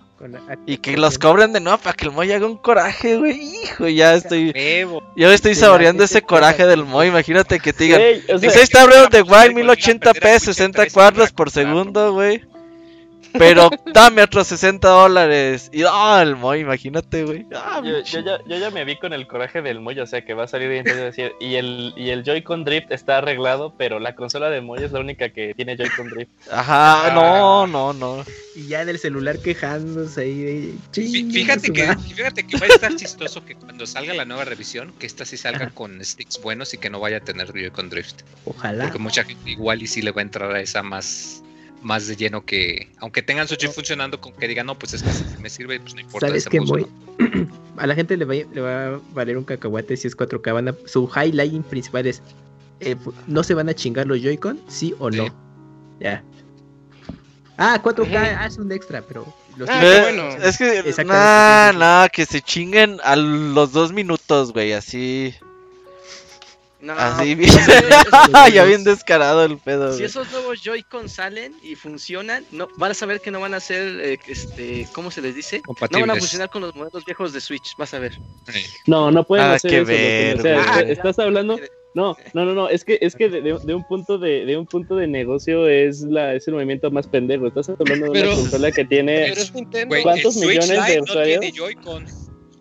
No, Moy, pero o sea, me refiero a que, por ejemplo, el concepto Eh. del Switch, del Switch Pro sea de, ok, estos Joy-Cons no son compatibles con ninguna otra consola. Hace cuenta, y tú tienes tus anteriores, los agarras y los pones en el nuevo, pone Switch Pro, ¿no? Y dices, no, pues no, porque, pues, mis huevos, ¿no? O sea, ya ahí estás Sí. segmentando. Te estás diciendo que en realidad este no va a ser un Switch Pro, así como un 3DS Lite, va a ser como un Switch 2. O sea, ahí sí no creo que, Sí, que pueda sí- sí funcionar. se puede, y Entonces, ¿sabes por qué? Te voy a poner el ejemplo. No, Cuando no lo salió el New pongas. 3DS, Ajá. sacaron la consola virtual de Super Nintendo y solamente la puedes utilizar con el New 3DS. Ah, No, yo te voy a... O sea, te, te acabas de meter... te Ya, acabas de dale un meter pie. golpe, güey, ya. El, el, 3D el, el New Nintendo 3DS no tuvo éxito, Moy. O sea, si hubiera tenido éxito, diría, ah, tienes razón, Moy, pero el New Ah, no, Nintendo no, Por 3DS eso, no tuvo éxito. apunto hablamos de de que ya hay antecedente de que Nintendo ya lo ha hecho y Ajá, y por eso, y por eso hacer. mismo no creo que lo vuelvan a repetir. Yo, sí creo, que sí. A ver, Yo ¿cuántos años llevamos utilizando friend codes para conectarnos en línea a pesar de que no sirven? Eh, eso sí. A ver. generaciones? Es algo muy chido, es algo muy sencillo. Yo, ahí les va la pregunta, ¿por qué hablamos del puto Joy-Con, güey? Cuando estabas hablando de la consola, güey. O sea, el Joy-Con, si mañana dice Nintendo, ah, güey, ya dales un modelo mejorado, eso no tiene nada que ver con la consola, güey. Porque No, se hecho, o quitan sea, y mira, se Lo que ponen. puede suceder aquí más bien es lo que pasó del Wii al Wii U. Que, o sea, prácticamente los controles de Wii este, este, los podías correr con el. O, o jugar este, con el Wii U. Entonces, aquí básicamente tiene que ser lo mismo. O sea, la única cuestión ahí es una cuestión ahí de compatibilidad en la que tus Joy-Con pues estén con el eh, sitio en donde los puedas deslizar en el nuevo Switch poderoso y ya, se acabó. Ajá, pero sí, la verdad, no, no, o sea, yo no creo que... ¿Que qué? O sea, que los nuevos Joy-Cons no funcionarían en portátil, pero sí en casero. No, no, estoy diciendo que no saldrían como o, o nuevas versiones de otros controles o que los Joy-Con que ya tienes no vayan a ser compatibles con... O Va sea, a ser su- divertido ver. Joy-Con con. Drive van a funcionar en el. Switch Pro normal. Ah, un Pro. Controller, güey, es la maravilla jugar con esa mamada. Así, el Pro Controller está bien bonito. Eh, Para que ya jueguen. Skyward Sword, güey, con Pro Controller, güey, como debe ser. uh, ya lo sabremos pronto. Nah, bueno, va pues eh, pasar. pronto saldrá la noticia del nuevo Nintendo Switch Pro, espérenlo. Chance, chance de aquí a fin de año sí sale la nota, para que esté saliendo a la venta en febrero o marzo, o en el mismo diciembre, quién sabe. Eh, Moy, última nota del podcast, Yakuza Like a Dragon. Sí, esta serie tan fregona como le llamamos Isaac y yo, la, la, telenovela, la, la serie Ajá, sí. telenovelesca de Yakuzas, La novela. eh, Laika Dragon, eh, la novela, eh, pues ya, ya va a tener su fecha de lanzamiento aquí en, en, en Occidente, va a salir este año ya, 13 de noviembre. Va a salir pues tanto para Play 4, para Xbox One y para PC. Además de que recuerden que pues va también va a salir para la nueva generación. De hecho recuerden que en la eh, en el evento que hizo Xbox hace algunos meses fue como nos enteramos del sticker ese feo que iban a tener los juegos que iban a ser Xbox One Enhanced. O sea, de que si lo juegas en el One sí. pues va a tener mejoras. Eh, se ve muy bonito, se ve muy interesante. Me agrada mucho la idea de que ya los juegos de Yakuza estén saliendo cada vez más cerca de la fecha japonesa. Recordemos que estos son juegos que tienen un chingo, pero un chingo de diálogo. Entonces, pues la traducción y la localización sí toma un, un buen ratote. Eh, pero sí, si te fijas, cada vez que sacan un nuevo juego, como que cada vez esperamos menos. Al principio con los cero, empe- esperamos como año y medio, dos, luego uno, y ahorita pues ya nada más algunos meses, porque este pues ya salió en, en Japón hace ratote. Ajá. Y, y me agrada la idea, tengo, tengo curiosidad por ver cómo le va a ir, porque pues este es un juego que, que, al menos el, el gameplay cambia, porque ya no es tipo beat 'em up, tipo como Final Fight en 3D, como tipo de Brawler, sino que ya es más tipo como RPG. Eh, de hecho, pues tú ves los menús y te das cuenta que pues se inspiraron mucho en la serie de Persona, de que pues cada botón es un tipo de menú. Pero se ve muy bonito y se ve que todavía tiene el, sentido del humor tan locochón que nos encanta. Y, y a ver cómo le va. Eh, espero que, que le vaya muy muy bien. Eh, noviembre 13 es cuando ya sale para, para todas las, eh, las plataformas. Me, me encanta la justificación de que ponen, de que la justificación de por qué los combates son en, en, en- en- por turnos es porque al protagonista Ichi, Ichiban, Es un fan. es un, es un fan de Dragon Quest. Y entonces Ajá. él cuando se empiece a pelear con alguien, en su mente se imagina que es una pelea de un RPG. güey. Ujú. De hecho, tú cuando ves el tráiler escuchas el, la, la tonadita, el jingle. De hecho, le pidieron permiso a, a- a Square para, oye, ¿nos dejas el, usar el, el jingle? Sí, claro. Y metieron en el jingle de que escuches la, la tonadita de Dragon Quest. Obviamente es un pinche desmadre, pero Ah. pues también espero, espero a ver qué pasa para, Oye, para poder entrarle. qué, qué bueno que no es fan de las porno, güey, imagínate. Lo que se imaginaría. No, no. Sí, sería muy extremo. ¿no? Oye, muy duda pendeja, pero importante para el podcast. ¿Qué novelas has visto, güey, que te han gustado? A ver. Recuerdo allá cuando era un mozalbete allá, uh, uh, hace muchos años, cuando Televisa tenía su Televisa. telenovela de las 5, que era la novela de los niños, güey. ¿Cuál? Ah, Serafín. Unos niños que viajaban en el tiempo, güey. Esa Ah, la de Belinda, güey, la de Amigos Aventuras en X siempre, tiempo, ¿no? güey. Ah, No, sí. en el tiempo, algo así, es lo- la única que he visto que, ah, no sé, está, sí está interesante. Pero ya Sí, estabas, es la- la ya tenías peleas en la Coliseo, güey, cuando... es- ¿Cuántos años tienes, güey? 31. Tenía 20 cuando. Ya iba a la uni, así... Ajá. Ya, ya, ya hacía el servicio militar.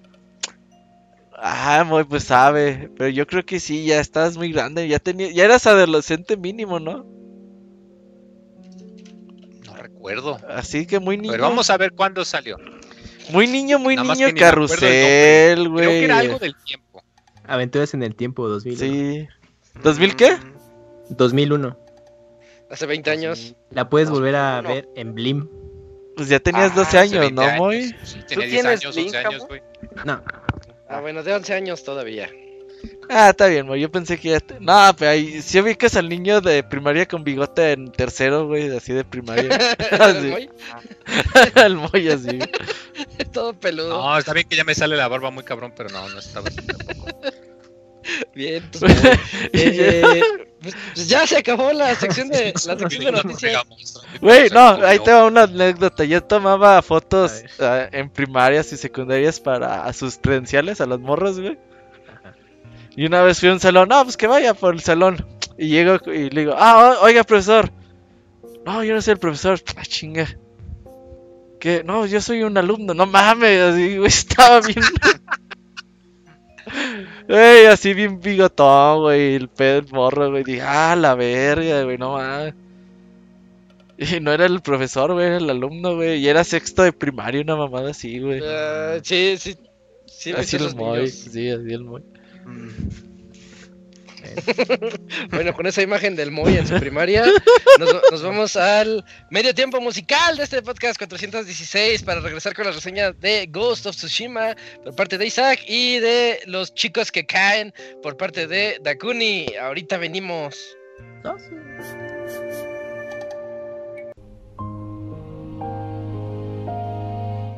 Todos los lunes en punto de las 9 de la noche tienes una cita con el Pixe Podcast.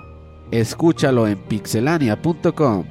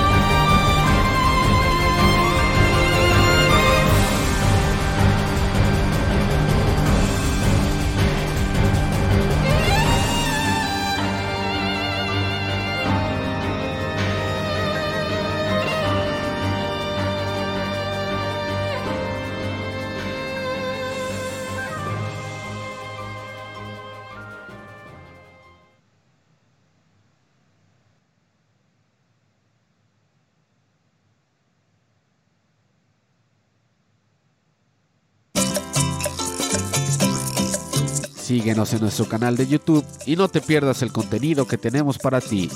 youtube.com diagonal pixelania oficial.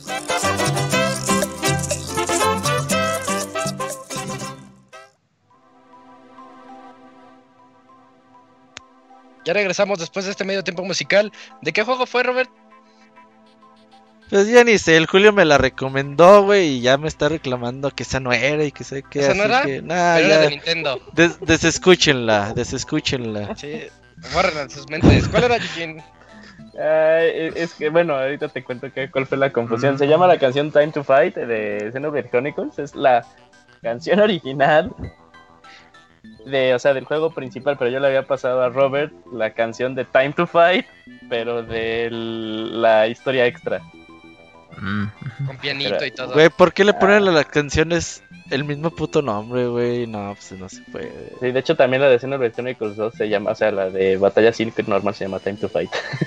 Está buena, está buena, estamos haciendo un electrónico. Pero sí, está buena, está buena, pero la, la, la de la historia extra está, está, está- no mames, es, es una chingona esa canción. Ya- ya Te habla el Locuni en en el chat, te habla el Locuni en el chat. ¿Qué? Te habla Locuni en Ah, el ya chat, güey, ya te habla ya Locuni. No es toda Bueno. tu canción, Ya, ya. Locuni, vas a seguir defendiendo Ese eso. Dakuni. Bueno, entonces Ya, ya, este, pa- avanzamos a la sección de reseñas. Creo que me toca a mí comenzar porque es un juego viejito. ¿Cuándo salió Ghost of Tsushi- Tsushima? En 17 de julio. 14 de julio, 17 de julio. Ajá. Ok. Bueno, resulta que es un juego, Ghost of Tsushima es un juego de los desarrolladores Soccer Punch, más conocidos por Infamous. Infamous fue su último gran hit. Sí. Eh, pero bueno, dejaron de lado ya su, su saga Infamous, que de hecho se quedó así como, como en veremos. Pero bueno, ellos decidieron irse por el camino de Tsushima, donde nos muestra un, poco de historia y ciencia ficción ahí mezclada, porque, bueno, realmente yo no soy historiador, pero sé que hay cosas que no pasaron como en el juego. Eh, y comienza en la, invasión mongólica, que van a invadir la isla de Tsushima, porque a partir, partiendo de la isla de Tsushima, se van a ir a, al resto de Japón y pues comenzar así a hacer su, su imperio. Nosotros eh, somos el personaje Jin Sakai y estamos, eh, el enemigo se llama Khotun Khan, que es un descendiente de Genghis Khan. Eh, muestra el, el poderío de su, de su ejército mongol y lo deshonroso que son ellos en el momento de las batallas. Hacia el inicio del juego, a los primeros 10 minutos se ve como que son así lo más bajo de la guerra. Esos que cuando vas a pelear con ellos te lanzan tierra a los ojos y se te lanzan... eh, así, así son los mongoles, según el juego. Y bueno, pues comienza eso, ¿no? Comienza en una, en una batalla campal entre los japoneses y los mongoles, muy épica, muy padre. Es, es importantísimo considerar que nosotros como Jin Sakai vamos de la mano o vamos ahí cerca de, de, de su tío, que es ahorita el considerado el emperador de todo Tsushima.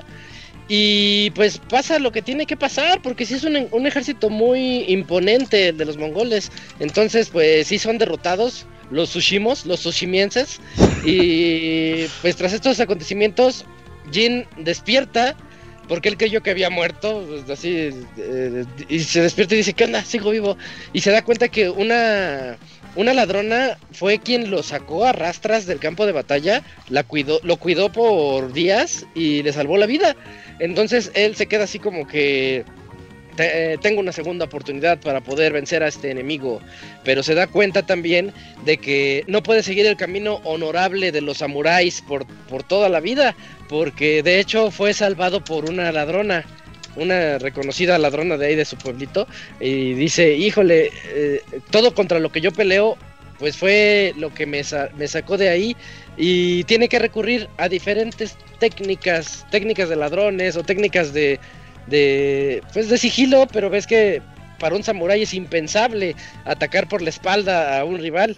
Entonces, está muy padre e- ese, ese manejo del, del honor dentro del juego, porque hasta, hasta le dan flashbacks a, a Sakai. De repente, cuando, cuando apoya a la ladrona, este, tiene algún flashback así de que de su tío dándole lecciones. Recuerda, nunca debes atacarlos por la espalda. Y él ya anda ahí matando, ¿no?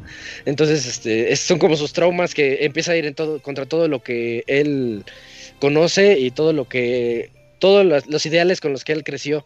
Eh, al inicio tiene una excelente primera impresión. El juego, la verdad, las primeras dos horas de juego yo creo que son muy buenas.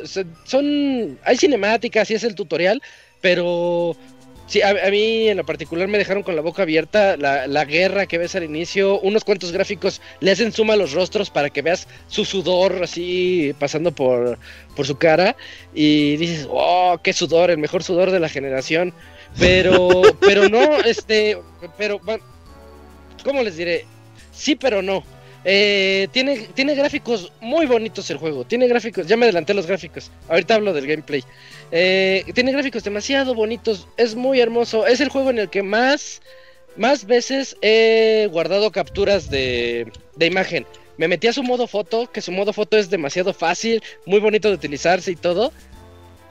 Pero esos zooms que vi al inicio del juego se están un poquito truqueados porque a lo largo del juego noté algunas texturas que no correspondían a, eso, a lo bien que se ve al inicio del juego.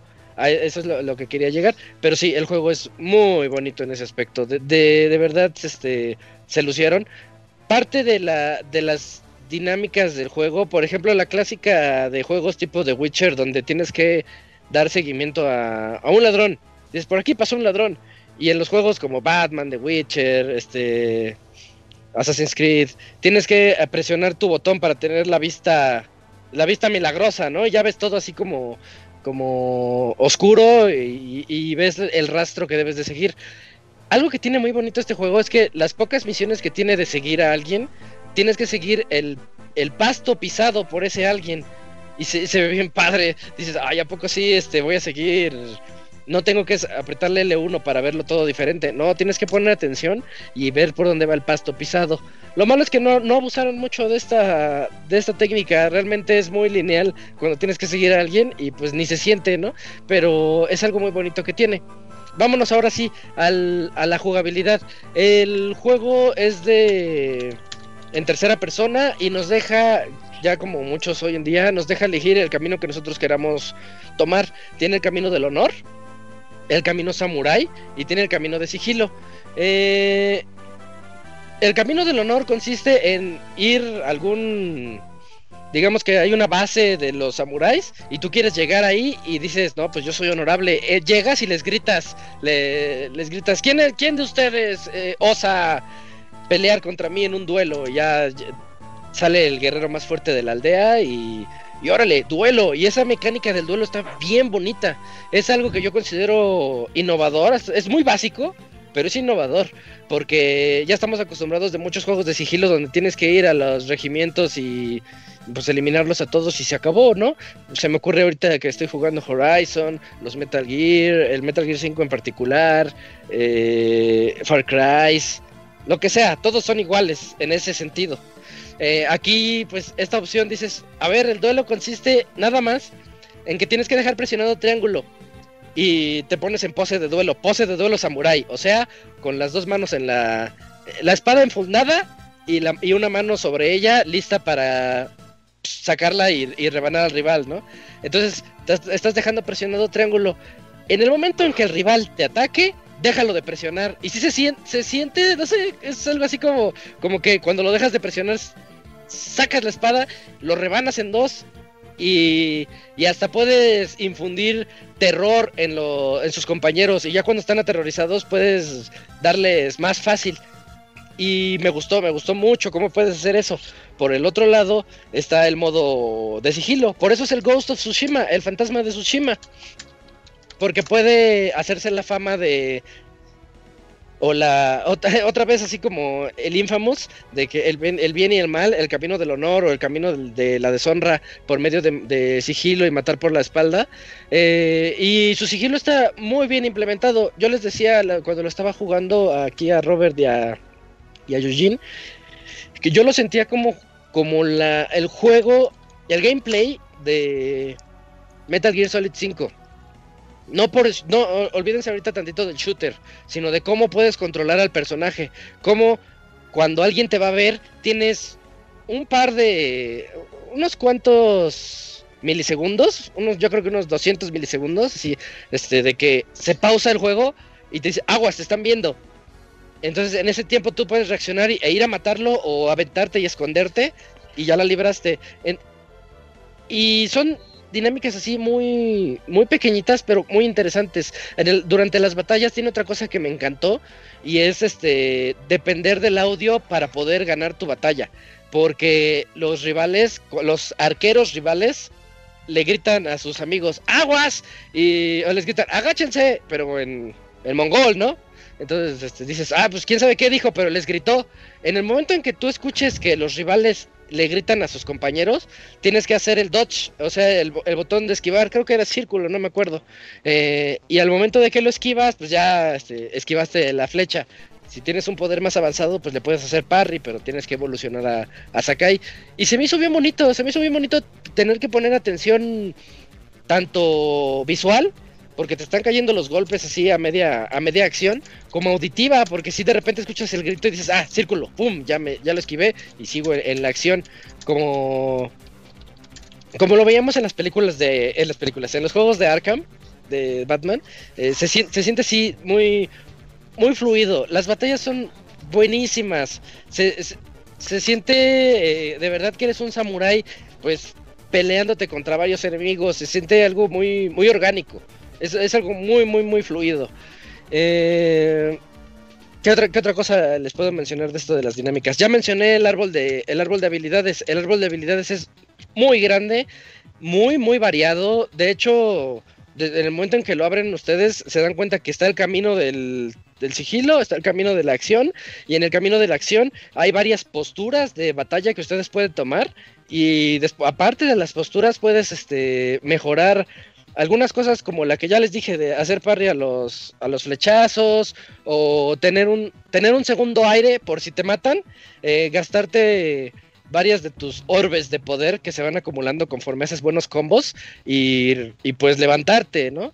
Entonces, este, son los diferentes puntos que puedes ir mejorando para Sakai de acuerdo a cómo tú vayas jugando el juego.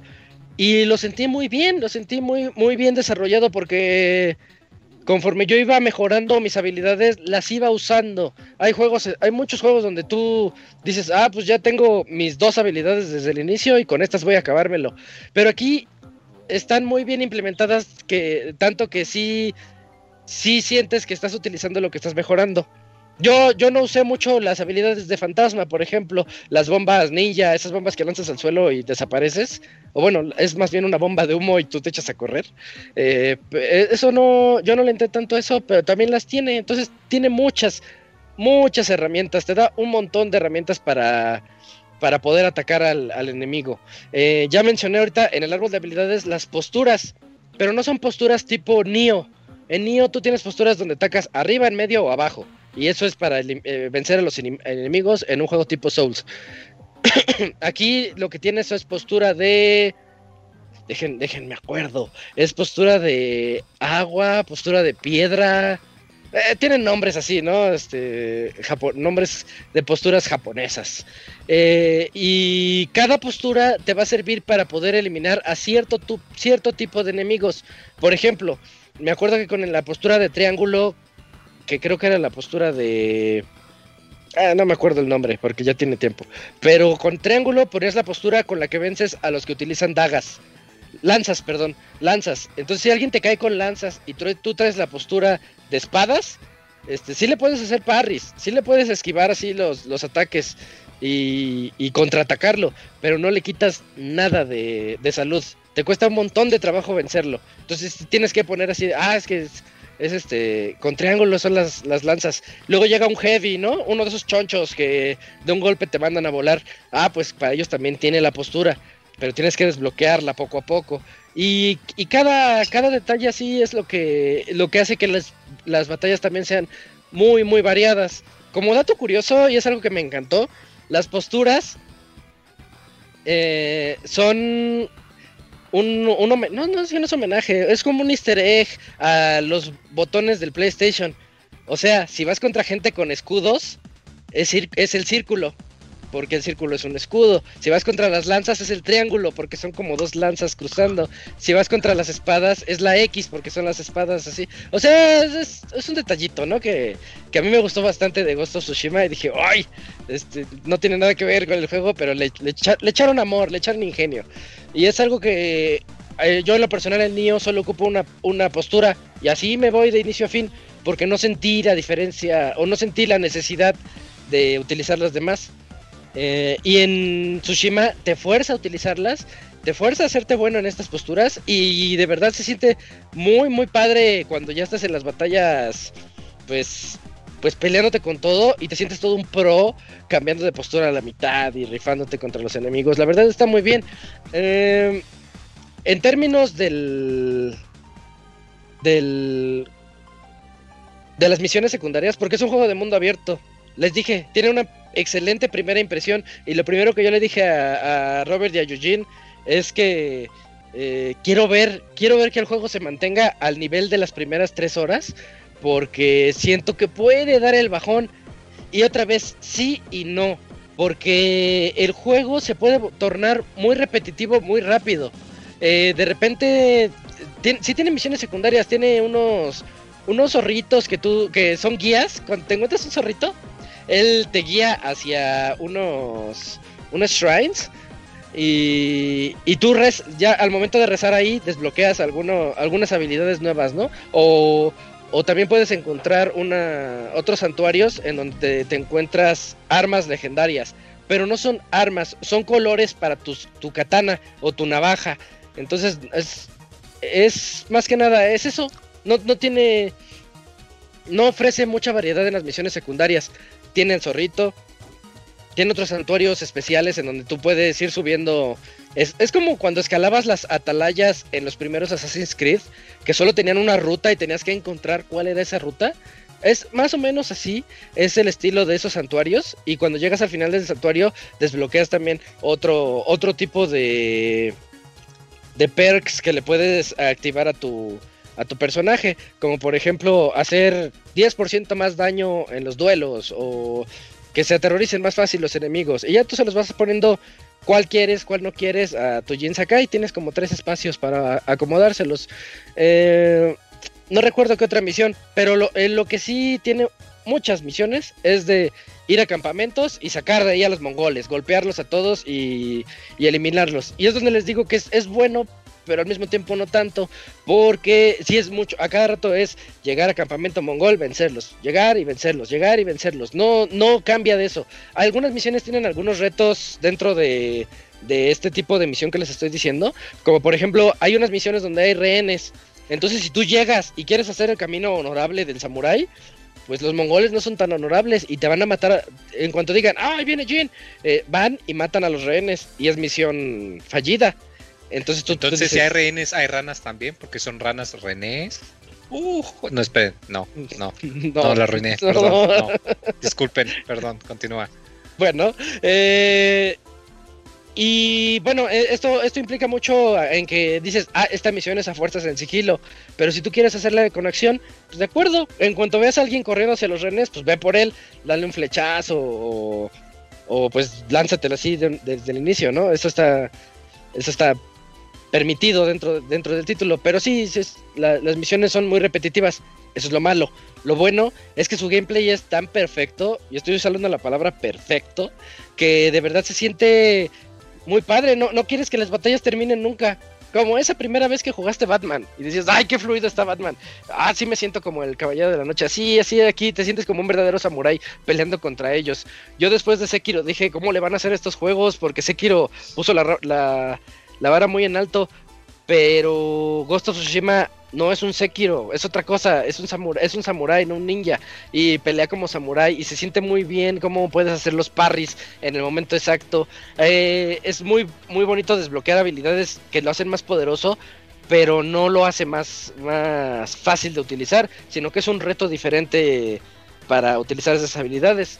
Y eso me lleva al siguiente punto. Algo que yo lo veo como una debilidad de Ghost of Tsushima es que es muy fácil. Es un juego muy, muy, muy fácil de, de terminar. De hecho, yo me di cuenta de esto como a las 4 horas. Dije, no, no me, no me está subiendo el reto como yo lo quisiera. Me diste todas estas herramientas para poder pelear en un juego de samuráis que ya estoy muy poderoso. Entonces yo lo que hice fue ponerlo en difícil y me lo acabé en difícil y lo sentí como lo sentí como si fuera normal. O sea, me gustaría que saliera el DLC como ese que viene de de cooperativo.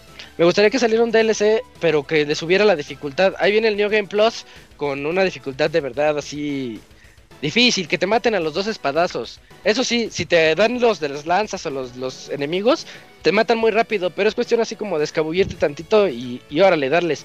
Tiene el error que del, de los juegos de sigilo modernos, de que te puedes esconder muy fácil. Entonces, si estás en una batalla y sin usar las técnicas, las bombas de humo ni nada, estás a media batalla, te, te subes a algún techo y saltas del otro lado, este, y ya, ya te, ya te escondiste muy fácil. Y eso, es- eso se me hace muy frustrante los momentos en los que dices, pues quisiera un poquito más de reto, porque están muy bonitos los escenarios. Puedes eh, este, entrar a las casas por los techos, tienen unas entradas así por arribita, puedes escabullirte por debajo de estas casas, puedes encontrar algunas ventanitas, o sea, eh, diferente variedad de cosas, ¿no? Hasta los enemigos van variando conforme avanzas en el juego. No son nada más esos cuatro tipos que les dije. Son variaciones de estos cuatro tipos, pero se sienten, se siente bien. Eh, siempre esconderte dentro de los pastos, porque tiene un pasto tan bonito. De hecho, tiene una dinámica que también se me hizo muy, muy bonita, que es cuando quieres ir a tu siguiente, a tu siguiente misión. Pones el mapa, seleccionas el puntito y dices, quiero ir a esta misión. Pero en el juego no te va a salir el clásico punto amarillo que dice, ve hacia acá, a menos que estés muy cerca. Eh, lo que tienes que hacer es deslizar el touchpad hacia arriba y es como si so- soplara el viento y el viento te indica hacia dónde tienes que ir y el juego se ve tan bonito que puedes ver cómo el viento sopla en los prados y dices, ah, tengo que ir hacia la izquierda. Y ahí va siguiendo, siguiendo al viento, ¿no? Sobre tu, tu fiel, tu leal caballo, todo el, todo el camino. Está muy, muy, muy bien implementado eso. Tiene cosas bien padres. Tiene, tiene una mecánica que es el uso de la flauta. Si deslizas el touchpad hacia la izquierda, Jin saca su flauta y se pone a tocarla, así tipo Wind Waker. Pero bueno, en Wind Waker tú, tú elegías las melodías, aquí las haces en automático. Y esto puede cambiar el, el clima en el que te encuentras. Y el clima puede afectar un poco el sigilo o la acción con la que tú vas a hacer. Eso está muy bien, pero yo nunca, nunca tuve necesidad de usar la flauta. Es una mecánica muy bonita que ahí está y ya. Entonces también eso dices, tiene cosas que no se utilizaron de la manera que, que haría, que yo sentí que hacía falta. Pero crece muy bien el juego. Ya, ya para, para cerrar esto. El juego crece muy bien conforme va empezando. Sientes que, que eres medio, medio novato. Te haces experto a la hora o a las dos horas. Pero después te empieza eh, a desbloquear cosas y cosas y cosas. Y son desblo- cosas desbloqueables que te van dando más, más herramientas que tú quieres utilizar dentro del título. Eh, yo considero que este juego es el juego más divertido del, del 2020. De todos los que he jugado es el que más me ha divertido. Nada más no le doy el GOTI porque tengo Half-Life por ahí. Pero, pero es, es muy divertido. Y, pero eso sí, consideren que tiene puntos negativos como que se vuelve repetitivo. La verdad, las misiones secundarias no se sienten, no se sienten tanto así como, como, como en otros juegos dices que dices, "Ah, hay mucha variedad. No, no tiene. Witcher. La verdad no tiene mucha variedad. The Witcher tiene mucha variedad. Por, por lo mismo que es RPG y puedes decidir si quieres convencer a la persona, quieres ir por el otro lado, lo que sea. Este no es un RPG, este es de acción. La historia es, es muy... en ese términos la historia es muy lineal, pero sus misiones secundarias son muy buenas. Tiene misiones secundarias hasta con, pues, con moraleja y te, te dejas así pensando de, ah, estuvo bien lo que hizo. O, o tal vez se manchó, lo que sea, ¿no?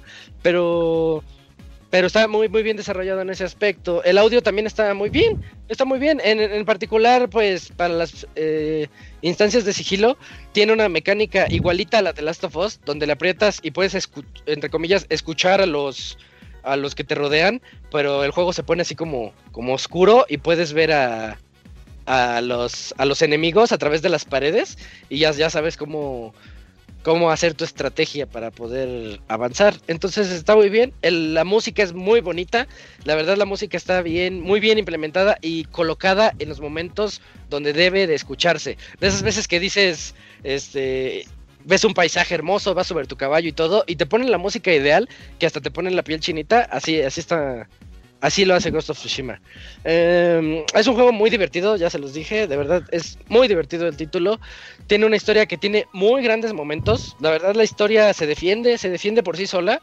Y no hablo nada más de la principal, también los cuentos, porque aquí son cuentos las visiones secundarias, que son los amigos de Jin Sakai que, que le piden favores y, y pues vas viendo cómo evolucionan esos cuentos. Tiene mecánicas novedosas que a mí la verdad me, me, me fascinaron. No, es muy raro a estas alturas encontrar algo que sea innovador. Y yo siento que sus mecánicas son innovadoras, pequeñas, pequeñas innovaciones, pero muy buenas. La de los arcos que, que gritan, el, el uso del viento, los... Ah, los, hay unos pequeños pajarillos, un ave amarilla que cuando sale, dices, ah, ya te vi. Si la persigues, ella te va a ayudar a encontrar algún secreto que esté ahí cerca y que no lo tenías desbloqueado en el mapa, por ejemplo. Entonces dices, hay un, hay un, un, este, un ave, tengo que perseguirla porque sé que aquí hay un desbloqueable. Y... Y ya, bueno, eso es a, a grandes rasgos Ghost of Tsushima. Ah, y su apartado técnico es perfecto. Sus tiempos de carga son casi nulos. Cuando quieres hacer un fast travel desde una punta del mapa hasta la otra punta del mapa, no pasa de 4 segundos. Y dije, ¿cómo, cómo le hicieron para que le diga fast travel de, de 4 kilómetros de distancia en el juego? Y ¡pum! Ya estás, ya llegaste. Órale. Y no pesa, es como cuando reseñé Metal Gear. Metal Gear pesaba 20 gigas y dije, wow, ¿cómo le hicieron para hacer todo esto? Este juego pesa 30 y está muy muy bien implementado en ese aspecto técnico. Muy, muy bien programado para PlayStation 4. Así que chequenlo, chequen Ghost of Tsushima. Si estoy en Yujin con tu reseña de una hora, ¿eh? Es que es el juego más divertido del año, Robert. Ahora le Sí, dejaste dos minutos sí. al, al Locuni, güey, para hablar de chicos cayéndose. Bueno, pues vamos entonces, vamos de una vez a, a la reseña de chicos cayéndose. Fall Guys, el juego que agarró por sorpresa al mundo entero y ahorita está haciendo todo un hit en PlayStation y PC. Dakuni. Así es, Isaac. Pues un juego que también me sorprendió, ¿no? Porque, porque mira, pues, dicen, lo van a regalar en PlayStation Plus, ¿no? Dices, ah, pues mira, de lanzamiento y va a ser gratis en PlayStation para los que tengan la suscripción. Qué, qué interesante. Y aparte en PC no está tan caro, creo que cuesta 19 dólares. Y aquí en México son como 189 pesos, algo así. La edición Sí, básica. estaba a, a menos de 200 PG pesos, sí. La edición básica, ya la edición última y creo que estaba en 230, algo así. Eh, PGP. Y bueno, eh, eh, este dije, ah, pues qué interesante estrategia porque el juego es accesible, va gratis en PlayStation, entonces pues vale la pena que los jugadores tal vez le inviertan su tiempo y, va- y para ver qué tal está el juego, ¿no? Entonces, el juego está desarrollado por Mediatonic. Es un juego, pues, no digamos que tipo party, tipo este Mario Party. Tiene minijuegos así diferentes, sí, pero la dinámica de juego es este muy muy muy diferente, ¿no?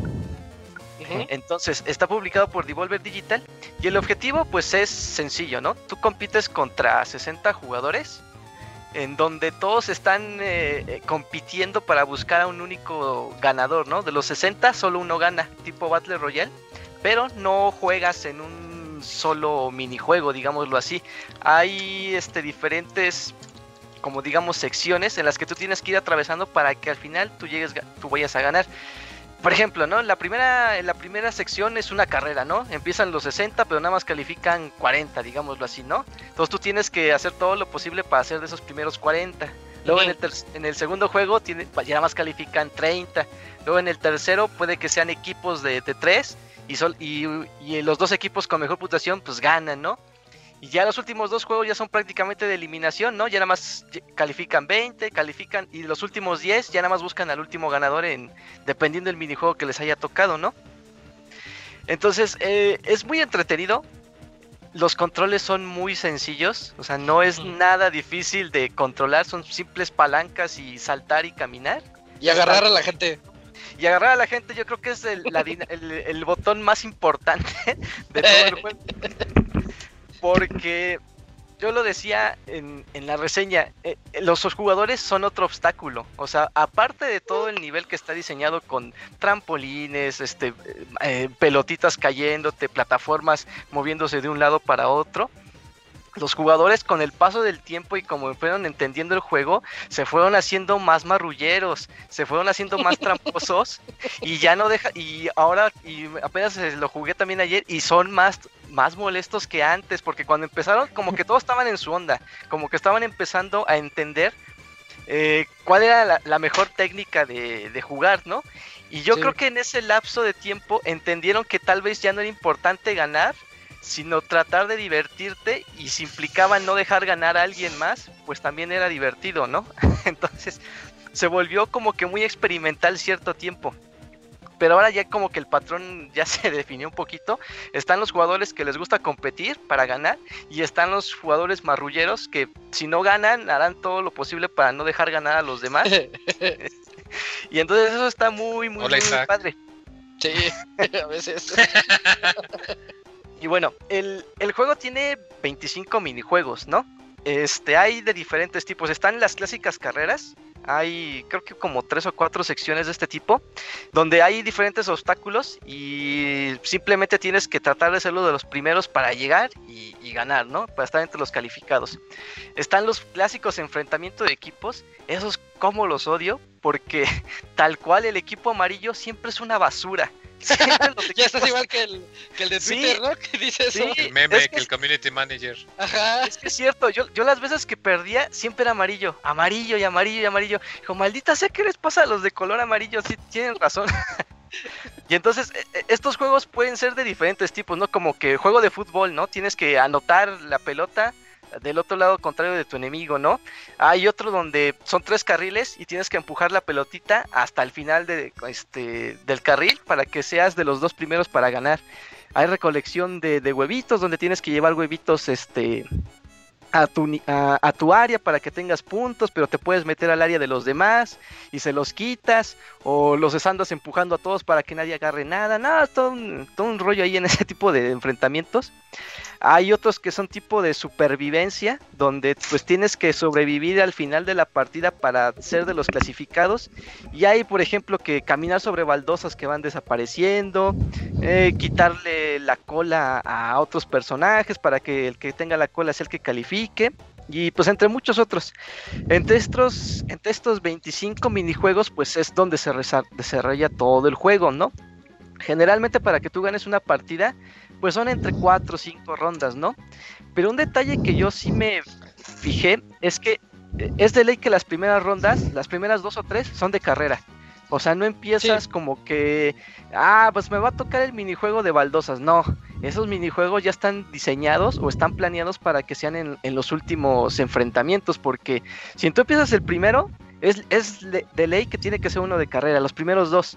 A lo mejor ya en el tercero, el cuarto son como que variados, son de equipo, son de supervivencia. Y usualmente ya en la última ronda que es para ganar, siempre son o el de correr para ganar la corona, el de caminar por las baldosas, o uno que es de este, ¿cómo se llama?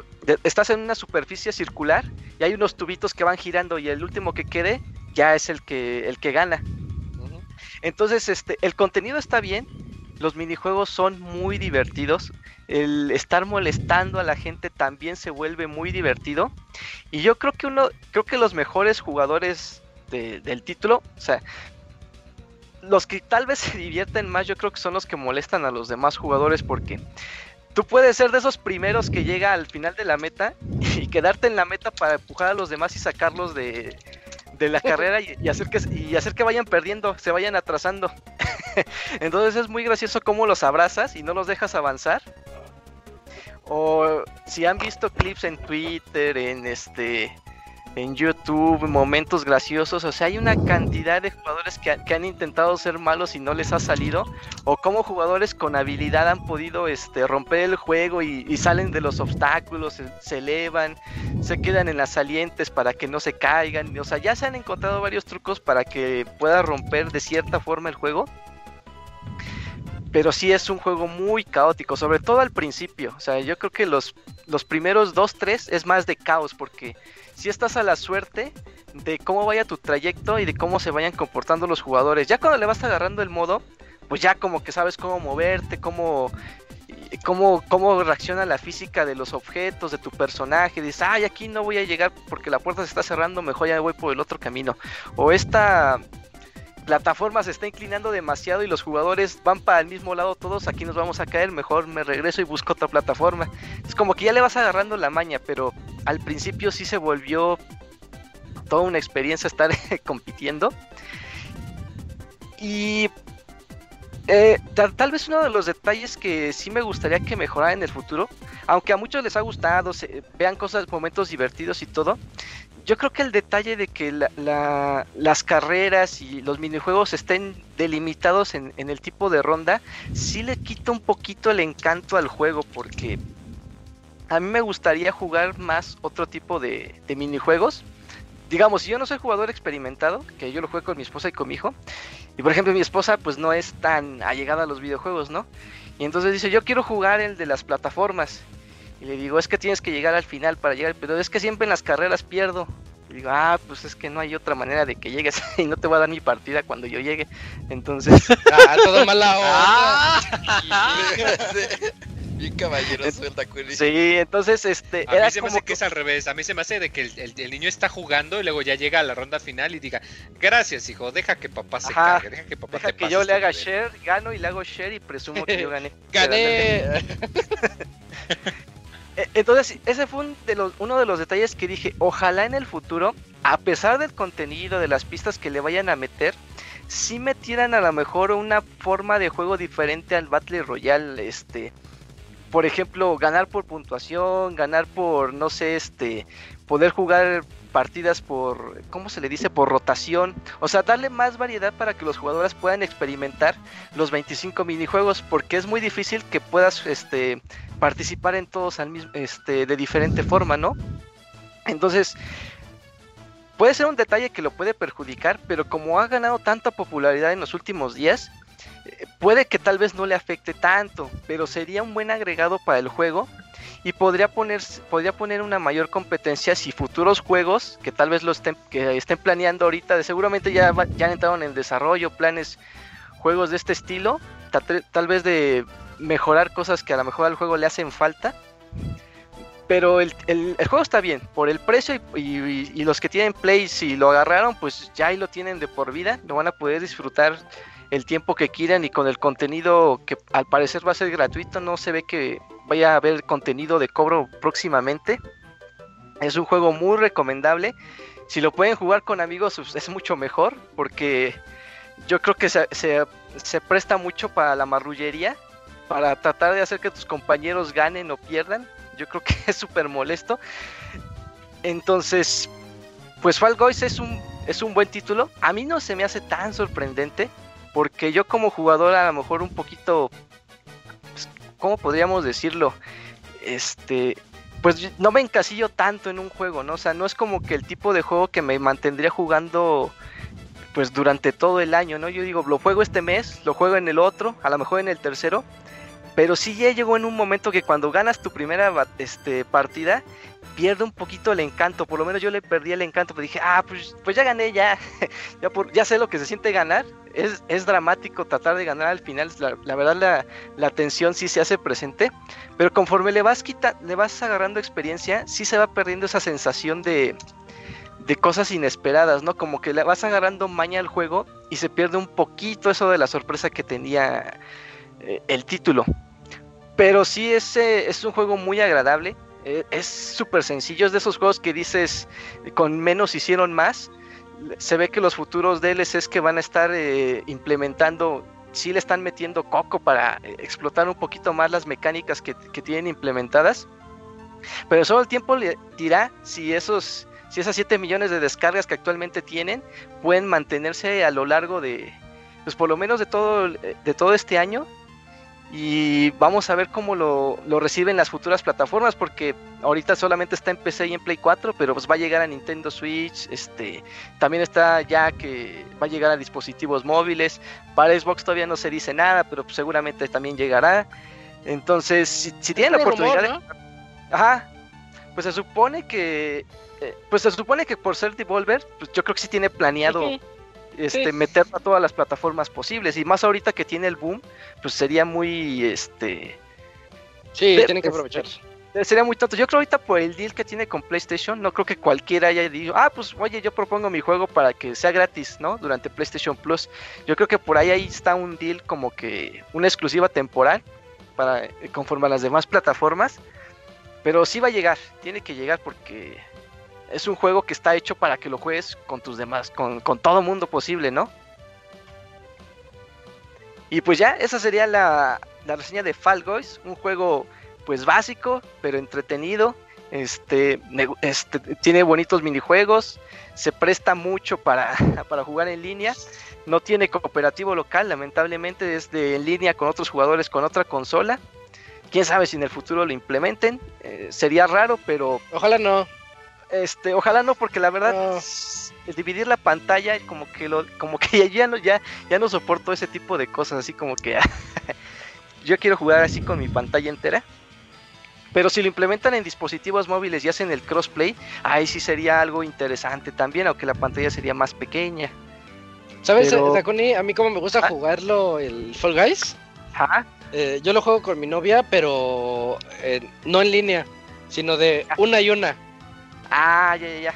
Y no, no juego y juego, sino todo, hasta que pierdas y te toca, te toca, Sí. te toca. eh, y es bien divertido porque aun, aunque esté jugando ya, yo le grito, no, para allá, no, empuja, Ah. las- el de las puertas, de, no, salta, la puerta se abre hasta la derecha. Las puertas falsas que tienes que Sí. saltar. Eh, a mí me gusta mucho así, ese es como su cooperativo local que yo tengo, de- de así nada más de una y una, Sí. la clásica. Sí, porque si lo juegas solo, o sea, yo me divertí más jugándolo con, con mi familia. Porque así como que no, no vas a llegar por ahí, no, si llego, si llego, y no, sí, tiene eso. Y, ento- y entonces el tener espectadores sí le da mucha vida al juego. Parece que no, pero sí tener ahí compañeros, ya sea en línea o cerca, hace más divertida la experiencia. Eso sí, creo que es un juego que debes de jugar con alguien. Y ya, no sé si ustedes que lo han jugado quieran este, agregar algo más. Pues es que es todo lo que dijiste, todo lo que dijiste es verdad, es un juego súper divertido y yo creo, nada más le agrego que es para todos. El, Sí. el niño lo puede agarrar, el, algún viejito que, que nada más sepa saltar, pues éntrale, sáltale. eh, es súper intuitivo porque es súper básico en los controles. Y es la clásica carrera de botargas. Sí, la, la, la carrera en la que quisiste participar algún día pero nunca te dejaron. Pues aquí ya llenas ese hueco. Empujarse. Ajá. Y empujen, sean, sean marrulleros, es la única forma de ganar. Es lo que ser- deja ese juego. Sí, no sean piadosos. Como, como el Cobra Kai, pe- pe- peguen duro, peguen primero y sin piedad. Ándale.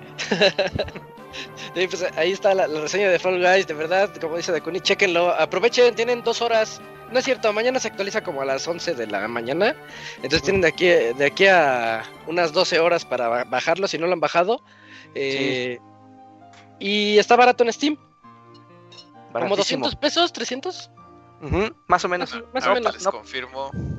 No pasa de los 200 pesos. La básica, la estándar. Con esa ya tienen.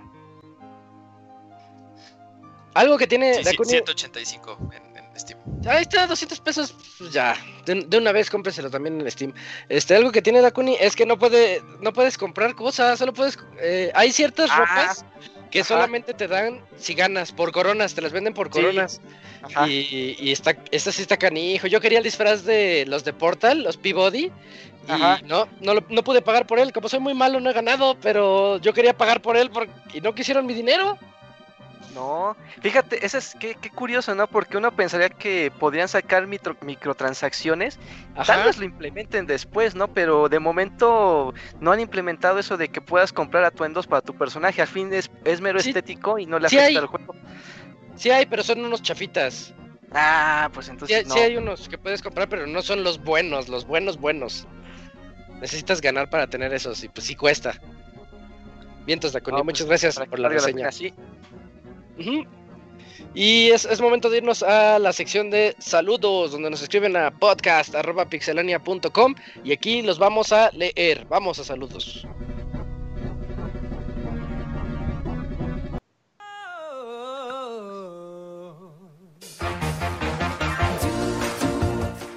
Manda tus saludos y comentarios a nuestro correo podcast.pixelania.com.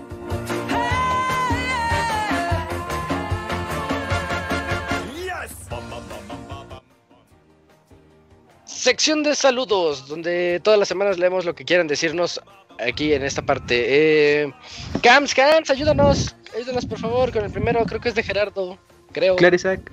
Eh, así es, eh, corresponde a Gerardo A. Hernández y dice así. Saludos, acá reportándome en la lista de estadística de personas que aún no se han contagiado. ¿Y ustedes cómo van? ¿Cómo les ha tratado el COVID? Solo sé que al, ben- al buen Wonchis se contagió y otras pendejadas que ha sufrido de su ex. Pero allá anda haciéndole favores a ese Wonchis. Híjole, bueno. Si, Ventilándolo en el podcast. si hubiese seguido cortejando a la Pixeboss, otra historia sería. Qué guapa mujer. En fin, es, ¿Qué se mete? no sé, a mejor sí se indignó del cómo Ajá, la sí. Bien indiscreto, güey. Sí, ¿qué- qué- Hay, hay- que empezar a monitorear los correos antes de leerlos para ver qué leemos y qué no, porque luego sí se ponen intensos. Ok, en, en fin, eh, espero que estén bien y que esta pandemia pues no los haya afectado en la salud eh, física, mental y económica. Aprovecho, llevamos. sí, sí, vamos viviendo el día a día. Aprovecho en saludar a Robert por sus éxitos personales de maestría. Sé lo que es estudiar ma- una maestría, trabajar y atender bendiciones. Bueno, él no tiene, pero sí tiene su reto. También en su reto físico en la alimentación y bajar de peso. Al igual con sus entrevistas de trabajo. Enhorabuena, enhorabuena al buen Robert. Gracias, gracias. Para terminar, el clímax del correo. Solo, solo pedir más contenido en YouTube.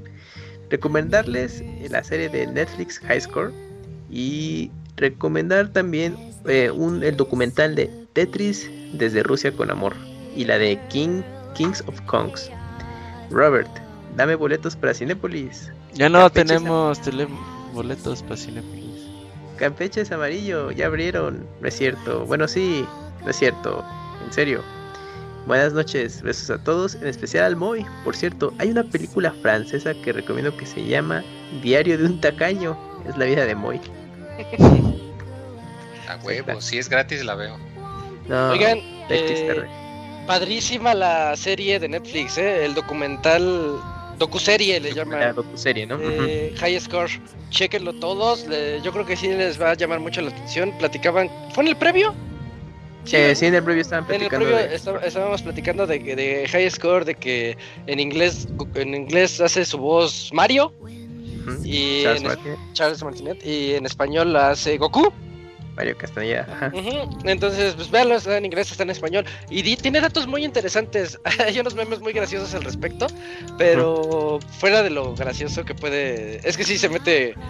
Digamos que se mete en el clásico tema progresista. Se nota, se nota Ah, que sí. Netflix, Netflix se metió ahí a, a- a calzador. Agenda Pero-. Pero, pero bien, ¿eh? Me, me encantó que entrevistan a los involucrados. No te cuentan nada más la historia como pasó, sino que de repente va saliendo ahí este. Nada más no salió Miyamoto porque ese sí es la super vaca sagrada. Ajá. Pero va a La salir vaca sagrada. el de, el de Sega, sale y cuenta su historia, el de, eh, al de Atari. Yo les digo así porque la verdad no recuerdo sus nombres. No sale Miyamoto, ya no lo veo. A la verga. Ya, güey. váyanse al diablo. Sí, es que sí sería mucho pedir que una entrevista con Miyamoto, no me imagino. Sí las ya da. no tienes cara. Bueno, en eso ahorita hiciste recordar que en los buenos tiempos de los medios de los 90, cuando todavía no eran tan famosos, algunos medios decían que sí era muy muy fácil, o sea, te topabas en Miyamoto y te se dio una entrevista sin ningún problema y ahora ya va con el equipo de Guaruras y es un Que ya pedo. no ¿no? tanto. Sí me imagino. Un ejército de todo. Pero yo creo que para- si le dicen, Ah, señor Netflix, ¿lo quiere entrevistar? No creo que les diga que no. Ah, pues quién sabe. ah, no, yo veo Blim. Así, no. yo- Ajá, exactamente. No, yo con Blim. Blim Japón. porque fíjate que Veo claro video. casi todos son, ex, o sea, casi todos son ex, ex empleados ahí Sí, en sí, las sí. entrevistas, casi todos. Ajá. Entonces se me hace curioso que no hay como que desarrolladores actuales como tal. No, pues no, porque pues el relaciones públicas no va a dejar que sueltes la sopa de algún secreto Ajá, es que ese- ese así, También eso puede ser ahí. posible, ¿eh? Ahorita, bueno, no, no lo he visto todo, pero el que más me ha gustado es el dedicado a Nintendo Power, que sale la editora Gil Tilden. De los- no- Ah, cuando hicieron la editorial, ¿no? De la revista y todo eso. eh, a ella la, y toda la cosa. Sí, te explica cómo fue el proceso de revista, que es lo más cercano, digamos, a Club Nintendo como nosotros la conocemos, pero obviamente ya Nintendo Power. Y bastante interesante porque pues no había conceptos que hoy en día ya son del, del diario y Ajá. pues se las tenían que ingeniar para crearlas de cero, ¿no?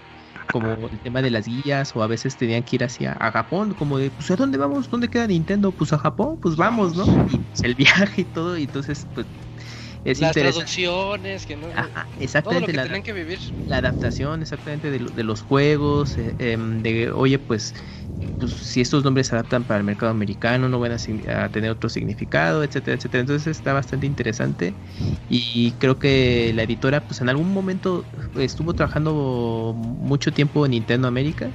eh, después de Nintendo Power, entonces pues fue como de, ah, pues ubicar, ¿no? Cier- ciertos nombres que de pronto luego leías. Entonces, tiene sus momentos buenos, eh, y pues creo que en general está bien para el público al que va general de Netflix, ¿no?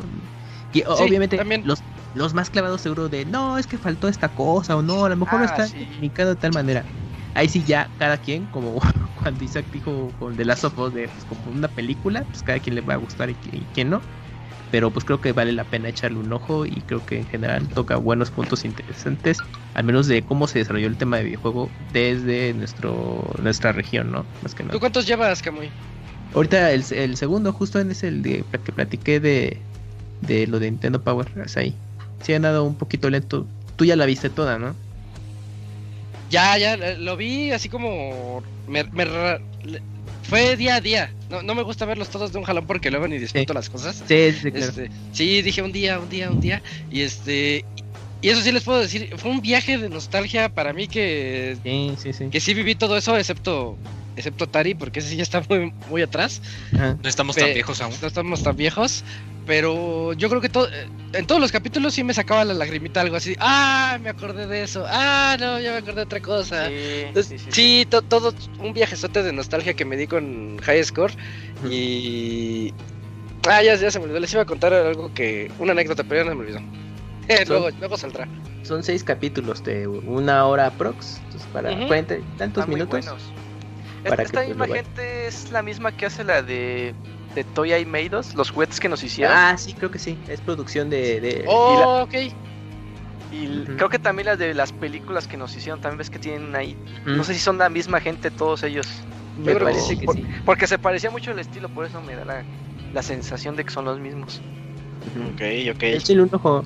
Es- En general está bien, ¿no? Y ya ustedes juzguen al final que tanto les pareció correcto o no toda la documentación y cobertura.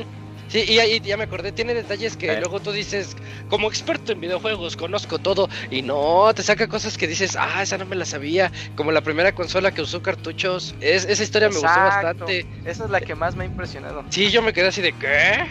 Así que data de mucho más atrás, ¿no? Sí, Sí, sí, sí. sí. esos detallitos Está están bien. bien. Tiene buenos datos de trivia que dices, ah, no sabía que existía eso.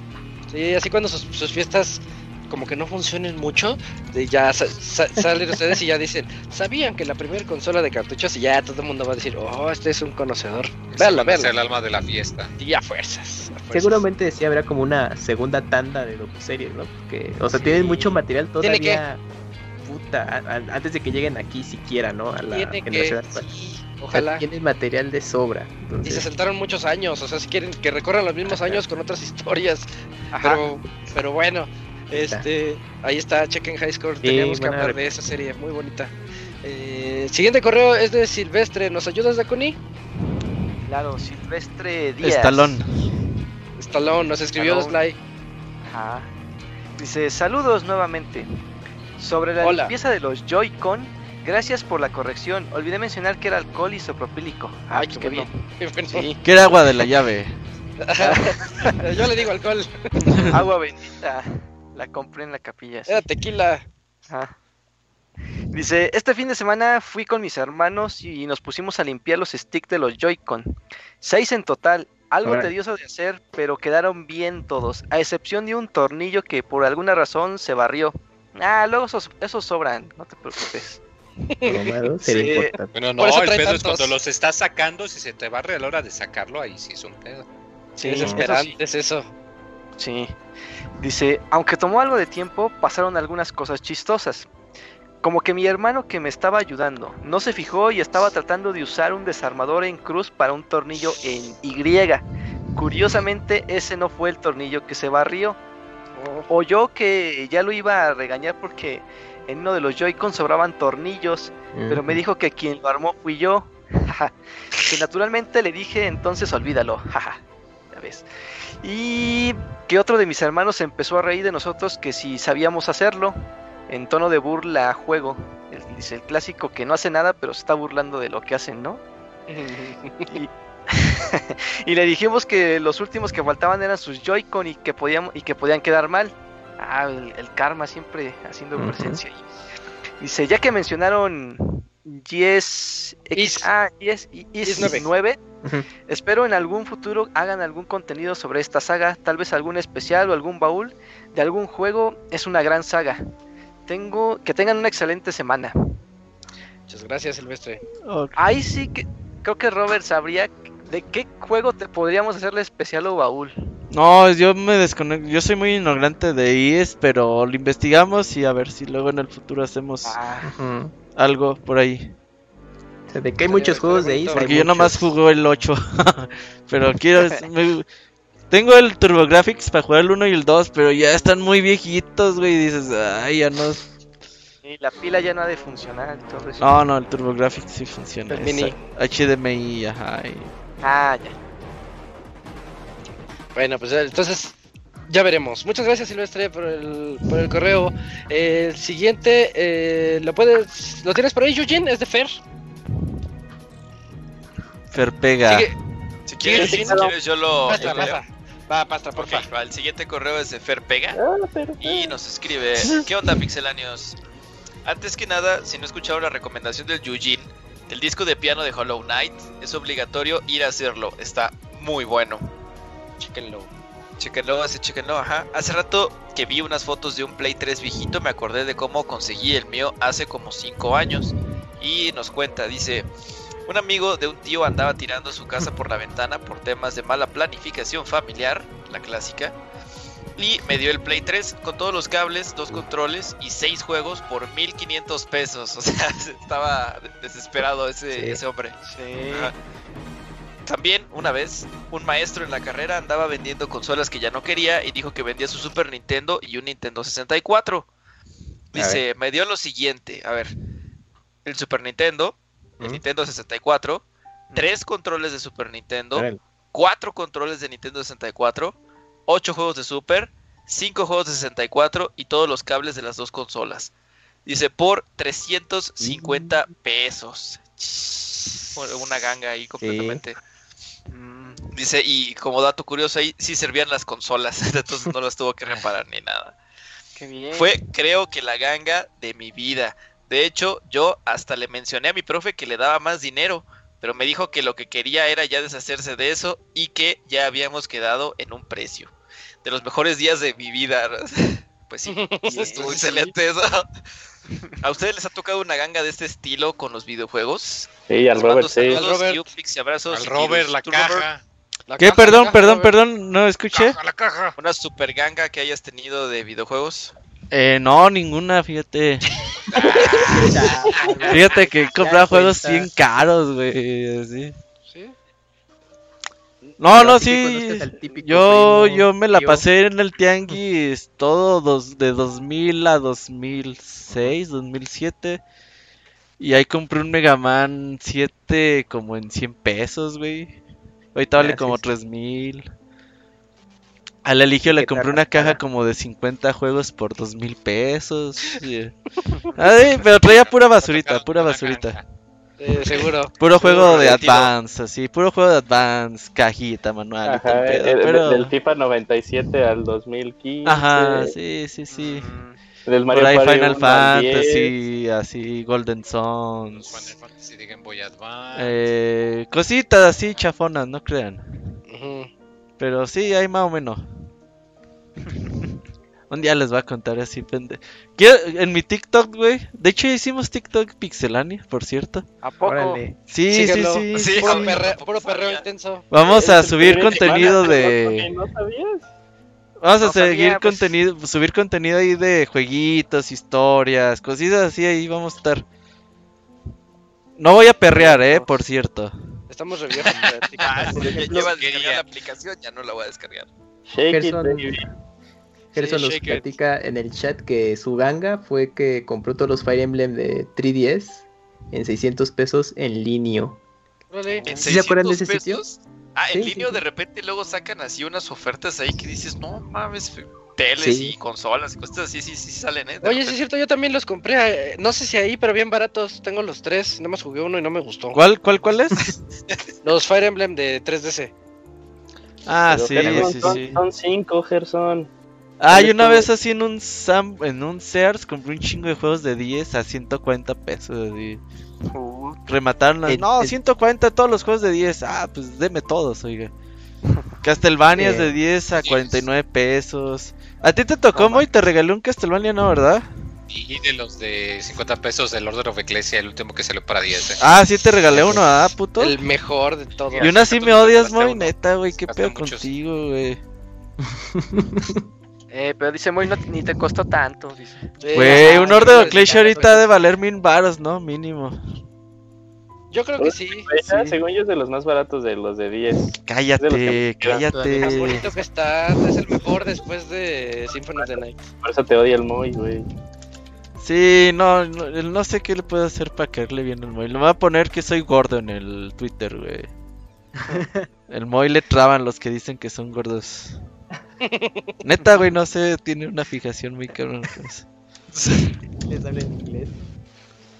No, pero por ejemplo, gangas así de. de ventas 2150 esperadas, ¿no? pesos Las de en. Mercado Libre, Yujin, ¿eh? Nah, ay, ¿cómo? Ah, sí, puras de Steam. Bueno, Ah, no, a mí sí. Moy, Ah, Moy.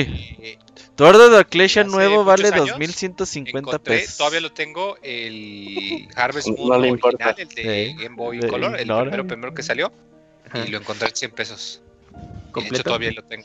A mí un, No, obviamente. pues, un no, Pablito el- me el- vendió el- los... los ¿Cómo se llaman? Los... ¿Cómo se llaman, Moy? Los que me vendiste, güey. Los de el cartas. Prime. Los Battle Kaitos, Ah. Baten Kaitos. Un Pablito me los vendió, eh. El, el Anthem en 180 pesos en Amazon. Nah, ya decir... Ah, muy caro. Gangas de Amazon no valen, eh.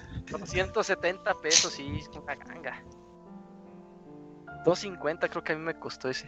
Creo que eh, así que recuerdo en su momento, creo que las bodegas de las tiendas de gamers, luego sí te encontrabas esos ofertones. Ah, es- sí, yo, yo, yo me encontré un Pokémon Silver que. go- go- eh, no, Ah, ¿cómo sí. era? Soul Silver eh, con cajita y el Pokéwalker en 200 pesos, güey. Sí. Yo le quité llegaba un la, punto en que remataban. El plastiquito del Pokewalker ya no tiene No, pila. Robert. Y nunca lo usé, güey. No se lo quité por Ese se lo vas a tener que quitar con mucho cuidado. No, pero ahorita, Ay. ahorita todo. Ahorita me acordé, no salió tan barato, pero hace como año y medio me compré el Suicoden 4 en la Friki Plaza. El vato no, te- no sabía lo que tenía. En 10 Yo pensé que a pesos. la PlayStation Network ahí. ¿no? No, no, no, me, me lo, me, me lo dio en 500. Es que los, ah, es que son de, ah, no, no, este está en 500. Ah, pues sí, dámelo. Pues ya que. Y anda en. No, no, eBay, eso como 500 en- dólares, oiga. Ah, ah, 500 no, no, pesos. quédeselo. Y en 500 pesos me salió, pero fue hace como año y medio. Difícil ya de conseguir ese Ah, pinche juego original. tiempos sí, ¿Y en sí, eBay cuánto ibas a decir? Anda como en 3 mil, 4 mil pesos ese. Uy, no sé sí, por qué se ya. encarece tanto. Para la Bien. colegiatura de tu hijo en el futuro. Nah. Ay, no, mamá, Ya deberías correr a tu hijo de tu casa, Locuni, güey. que trabaje. Ajá, que venda paletas en el metro. A ver, le falta la- Que si llega con Ah, COVID, no cena, güey, así. No, no cena. sí, sí, sí. Así, güey. falta la universidad, qué manches. maltrato, qué triste. Me van a hacer bajar TikTok. Sí, bajen TikTok. La mejor app del mundo. Más que la de Pixelania, dice. Ah, no. Es que esa la está mejor otro, en otro La, la nivel. segunda mejor. Bueno, es la mejor red social del mundo. TikTok es red social, sí, ¿no? Sí. Sí, sí, sí. Sí. Y el chaborruquismo, amigo. Ya, ese- estamos muy viejos para TikTok. para sacar nuestro TikTok. Para verlo, no. para, bueno, para bailar y esas más, pues sí. Sí, va a haber ahí. hacer un eh, cocinando con pastra. Ah, perreos tú sí puedes- tú sí. Eres potencial TikToker, Pastra, ¿eh? TikToker. En serio, en serio. Todos tus videitos que tienes ahí en Oregón, los haces así formato TikTok y puta. ¿Y rápidos? Sí, sí. Nada. Pastra, ponte listo, sí. ponte li, chinga contigo. O si no, yo voy a descargarlos y los voy a subir a mi cuenta. Va, va, Dakuni. Róbasela, róbale, róbale ya el ori- origanorama. Me puedes robar la marca. Ajá. Ya No, pero lo- quito su audio y pongo la mía de fondo, repito todo lo que va diciendo. Nah, güey, ¿para qué? Mejor. Entonces doblamos muy la bien esta robas. Ajá. Y aparte es diseñador gráfico, eh. O sea, sí le va a dar un Ah, sí, sí, un sí. punk. Puede hacer. Sí, Sí le sabe, hago sí. intro y todo, hasta va- van a creer que el de Pastra es el pirata. intro, ya tiene intro.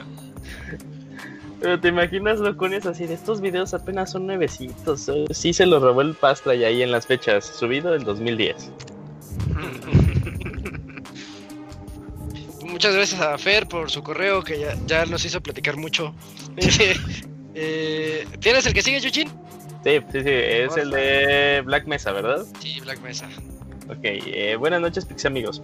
Seguimos en el récord imparable, siento el decimoséptimo correo desde el 400, como lo había dicho. Sección videojuegos. Ya estoy muy Mira. avanzado en The Witcher con 195 horas con 45 minutos siendo nivel va. 32. Y me niego a comprarme otro juego, güey, así. Mi árbol de habilidades no he desarrollado como todo un Witcher. La habilidad más desarrollada es la de eh, la de Quen. Eh, escudo con los que escudo para los que lo recuerdan cuál es. Con esa ya la la- haces. Sí, es, es la básica, sí. Esperemos que ya la hagas por fin, Black Mesa, por favor. Ya estoy por la fila 4, poco me falta para desarrollar al máximo. Estoy en las misiones de Novigard después del ataque de la fortaleza de Karen Moore en Novigrad. Eh, este es de esos juegos que no quieres que se acaben. Sí, ya lo tenemos súper claro. Es por eso que lo juego en dificultad máxima, como ya lo he mencionado anteriormente. Después le daré la oportunidad a The Legend of Zelda Breath of the Wild. Ah, mira. Y buscaré este tipo de juegos para el Switch. Y lo jugaré de rodillas, así, Link agachado todo el tiempo. Para que me dure más. No voy a usar la parabela, güey, para que... Ajá, es- No, no va a salir de la primera sección, ¿no? Ajá, exacto. Todo el gran plató eh, se echó 100 horas, ¿no? Ahorita me acordé cuando dijo, cuando dijo eso el Robert, eh, cuando recién fue nuevo Mario Odyssey, que hacían así de pasando el juego sin capturar, ¿no? O sea, excepto creo que tres capturas que son de a huevo del juego, o cuatro, creo que no había cinco, pero bueno. Eh, y este tipo de juegos para el Switch me parece una excelente consola para jugar RPG de aventura. Sección recomendaciones. Esta vez les traigo un libro, aunque Spoilers. normalmente recomiendo series. La animes, Biblia. mangas. El nombre del libro es muy famoso y bastante comercial. Los Cuatro Acuerdos. Es un libro bastante breve, tal vez tenga unas 150 o 180 páginas dependiendo de la versión que elijas leer, digital o física. Este libro te ayuda a cambiar tu perspectiva que tienes dentro de tus relaciones personales y como lo dice, hay cuatro capítulos principales. No les daré spoiler de este, solo les diré que no se debe dar nada por sentado, ya que esto nos ayuda bastante. Ya nos spoileó. Ujú. La próxima vez retomaré la sección de recomendaciones dentro de las que normalmente envío. Va, va. Que el chasquido de Thanos sigue desbaratando el universo Marvel. Seguramente ya se, Ah, sí. enter- ya se enteraron de la noticia de Chadwick Boseman. Por esto pienso que deberíamos ser un poco más empáticos, pues no sabemos por qué reto están atravesando otros. Síganse cuidando para los que podemos escuchar semanalmente en los Pixel Podcasts. Eh, sí, sí, sí, ¿verdad? Síganse cuidando. Ah, sí, síganse cuidando para que podamos seguir escuchando semanalmente los Pixel Podcasts. Porque como The Witcher, el Pixel Podcast es algo que no me gustaría que se terminase. Saludos a la banda Pixel. Postdata, que el señor Soniditos me envíe un clásico de Yoshi Pirim. Postdata 2, Muten Roshi Sama, sigo con su entrenamiento. 1, 2, 1, 2. Ah, sí, ya hemos visto los video. progresos. Y hay que jugar, hay que descansar, hay que trabajar. No recuerde, no, Hay que no aprender, recuerdo el sí. orden. Postdata la 3, edición perfecta de Dragon Ball. ¿cuántos controles desoyeron por no saber perder? ¿Qué tan buenos son para resistir a la frustración? Las preguntas van para toda la Pixel Band. Yo ninguno, Ah, ¿eh? Yo desde uno. morro 100%... Paciente. Sí, sí, no. Ah, está bien. Yo se apliqué como dos veces, pero lanzarlo a la cama, güey. O sea, pues al final. Y que rebota y Ajá, y te rebota en la cara, güey. no. Rebota y se va al suelo y dices, ya valió. El de Ajá. 64 con el Rumble Pack, güey. No, Ay, no. A ver, No, aviéntenlo ahorita. no. Todos los que avientan controles, güey, o esos se me hacen... O sea que no deberían jugar, güey. Sí, Nah, la verdad es ya. la emoción del momento. Nada. Si te, si- Chao, güey. si te sucede continuamente, pues sí, ya no. Son de esos golpeadores de mujeres, güey. No, no, no, no. Sí, sí, sí. Eh, ya ves, loco, ni eres No, de esos. no, Yo les No, muchos no. Yo me acuerdo, mis primeros controles rotos fueron de Play 3 con Call of Duty. Y no fue por frustración, fue porque Jugar mucho. corres con clic izquierdo y pegas con clic derecho. Y a veces quieres correr y pegar y clic, clic, clic, clic, clic. Y el, con, el stick se le amolaba bien fácil al Play Ah, 3. ya. Ujú. ¿Ya eran de los que vibraban o era todavía zigzags? No, los DualShocks. Ah, ya. Sí, sí, con el Modern Warfare 4. No, Modern Warfare 1, Call of Duty 4. Mm. Cuando, pero jugaba- lo jugabas mucho en multijugador en ese entonces. Un montón, no, yo sí era niño rata. Señor- Ya, era señor rata, sí, ya era señor rata. Señor rata. Sí. Ahorita que, bueno, comentó esta anécdota de, de Roshi, del entrenamiento, eh, pues eh, justo acabo de leer esa parte en el manga, aprovechando que está la edición de Dragon Ball de Pat, ¿qué? Panini le puso qué? Pat Works. Bueno, es la edición eh, como de lujo de, un- de una nueva edición de Dragon Ball, que es... eh, ¿La que está color? Ajá. que- ¿Todo a color? roja. La portada es roja, es un formato más grande y tiene páginas a color.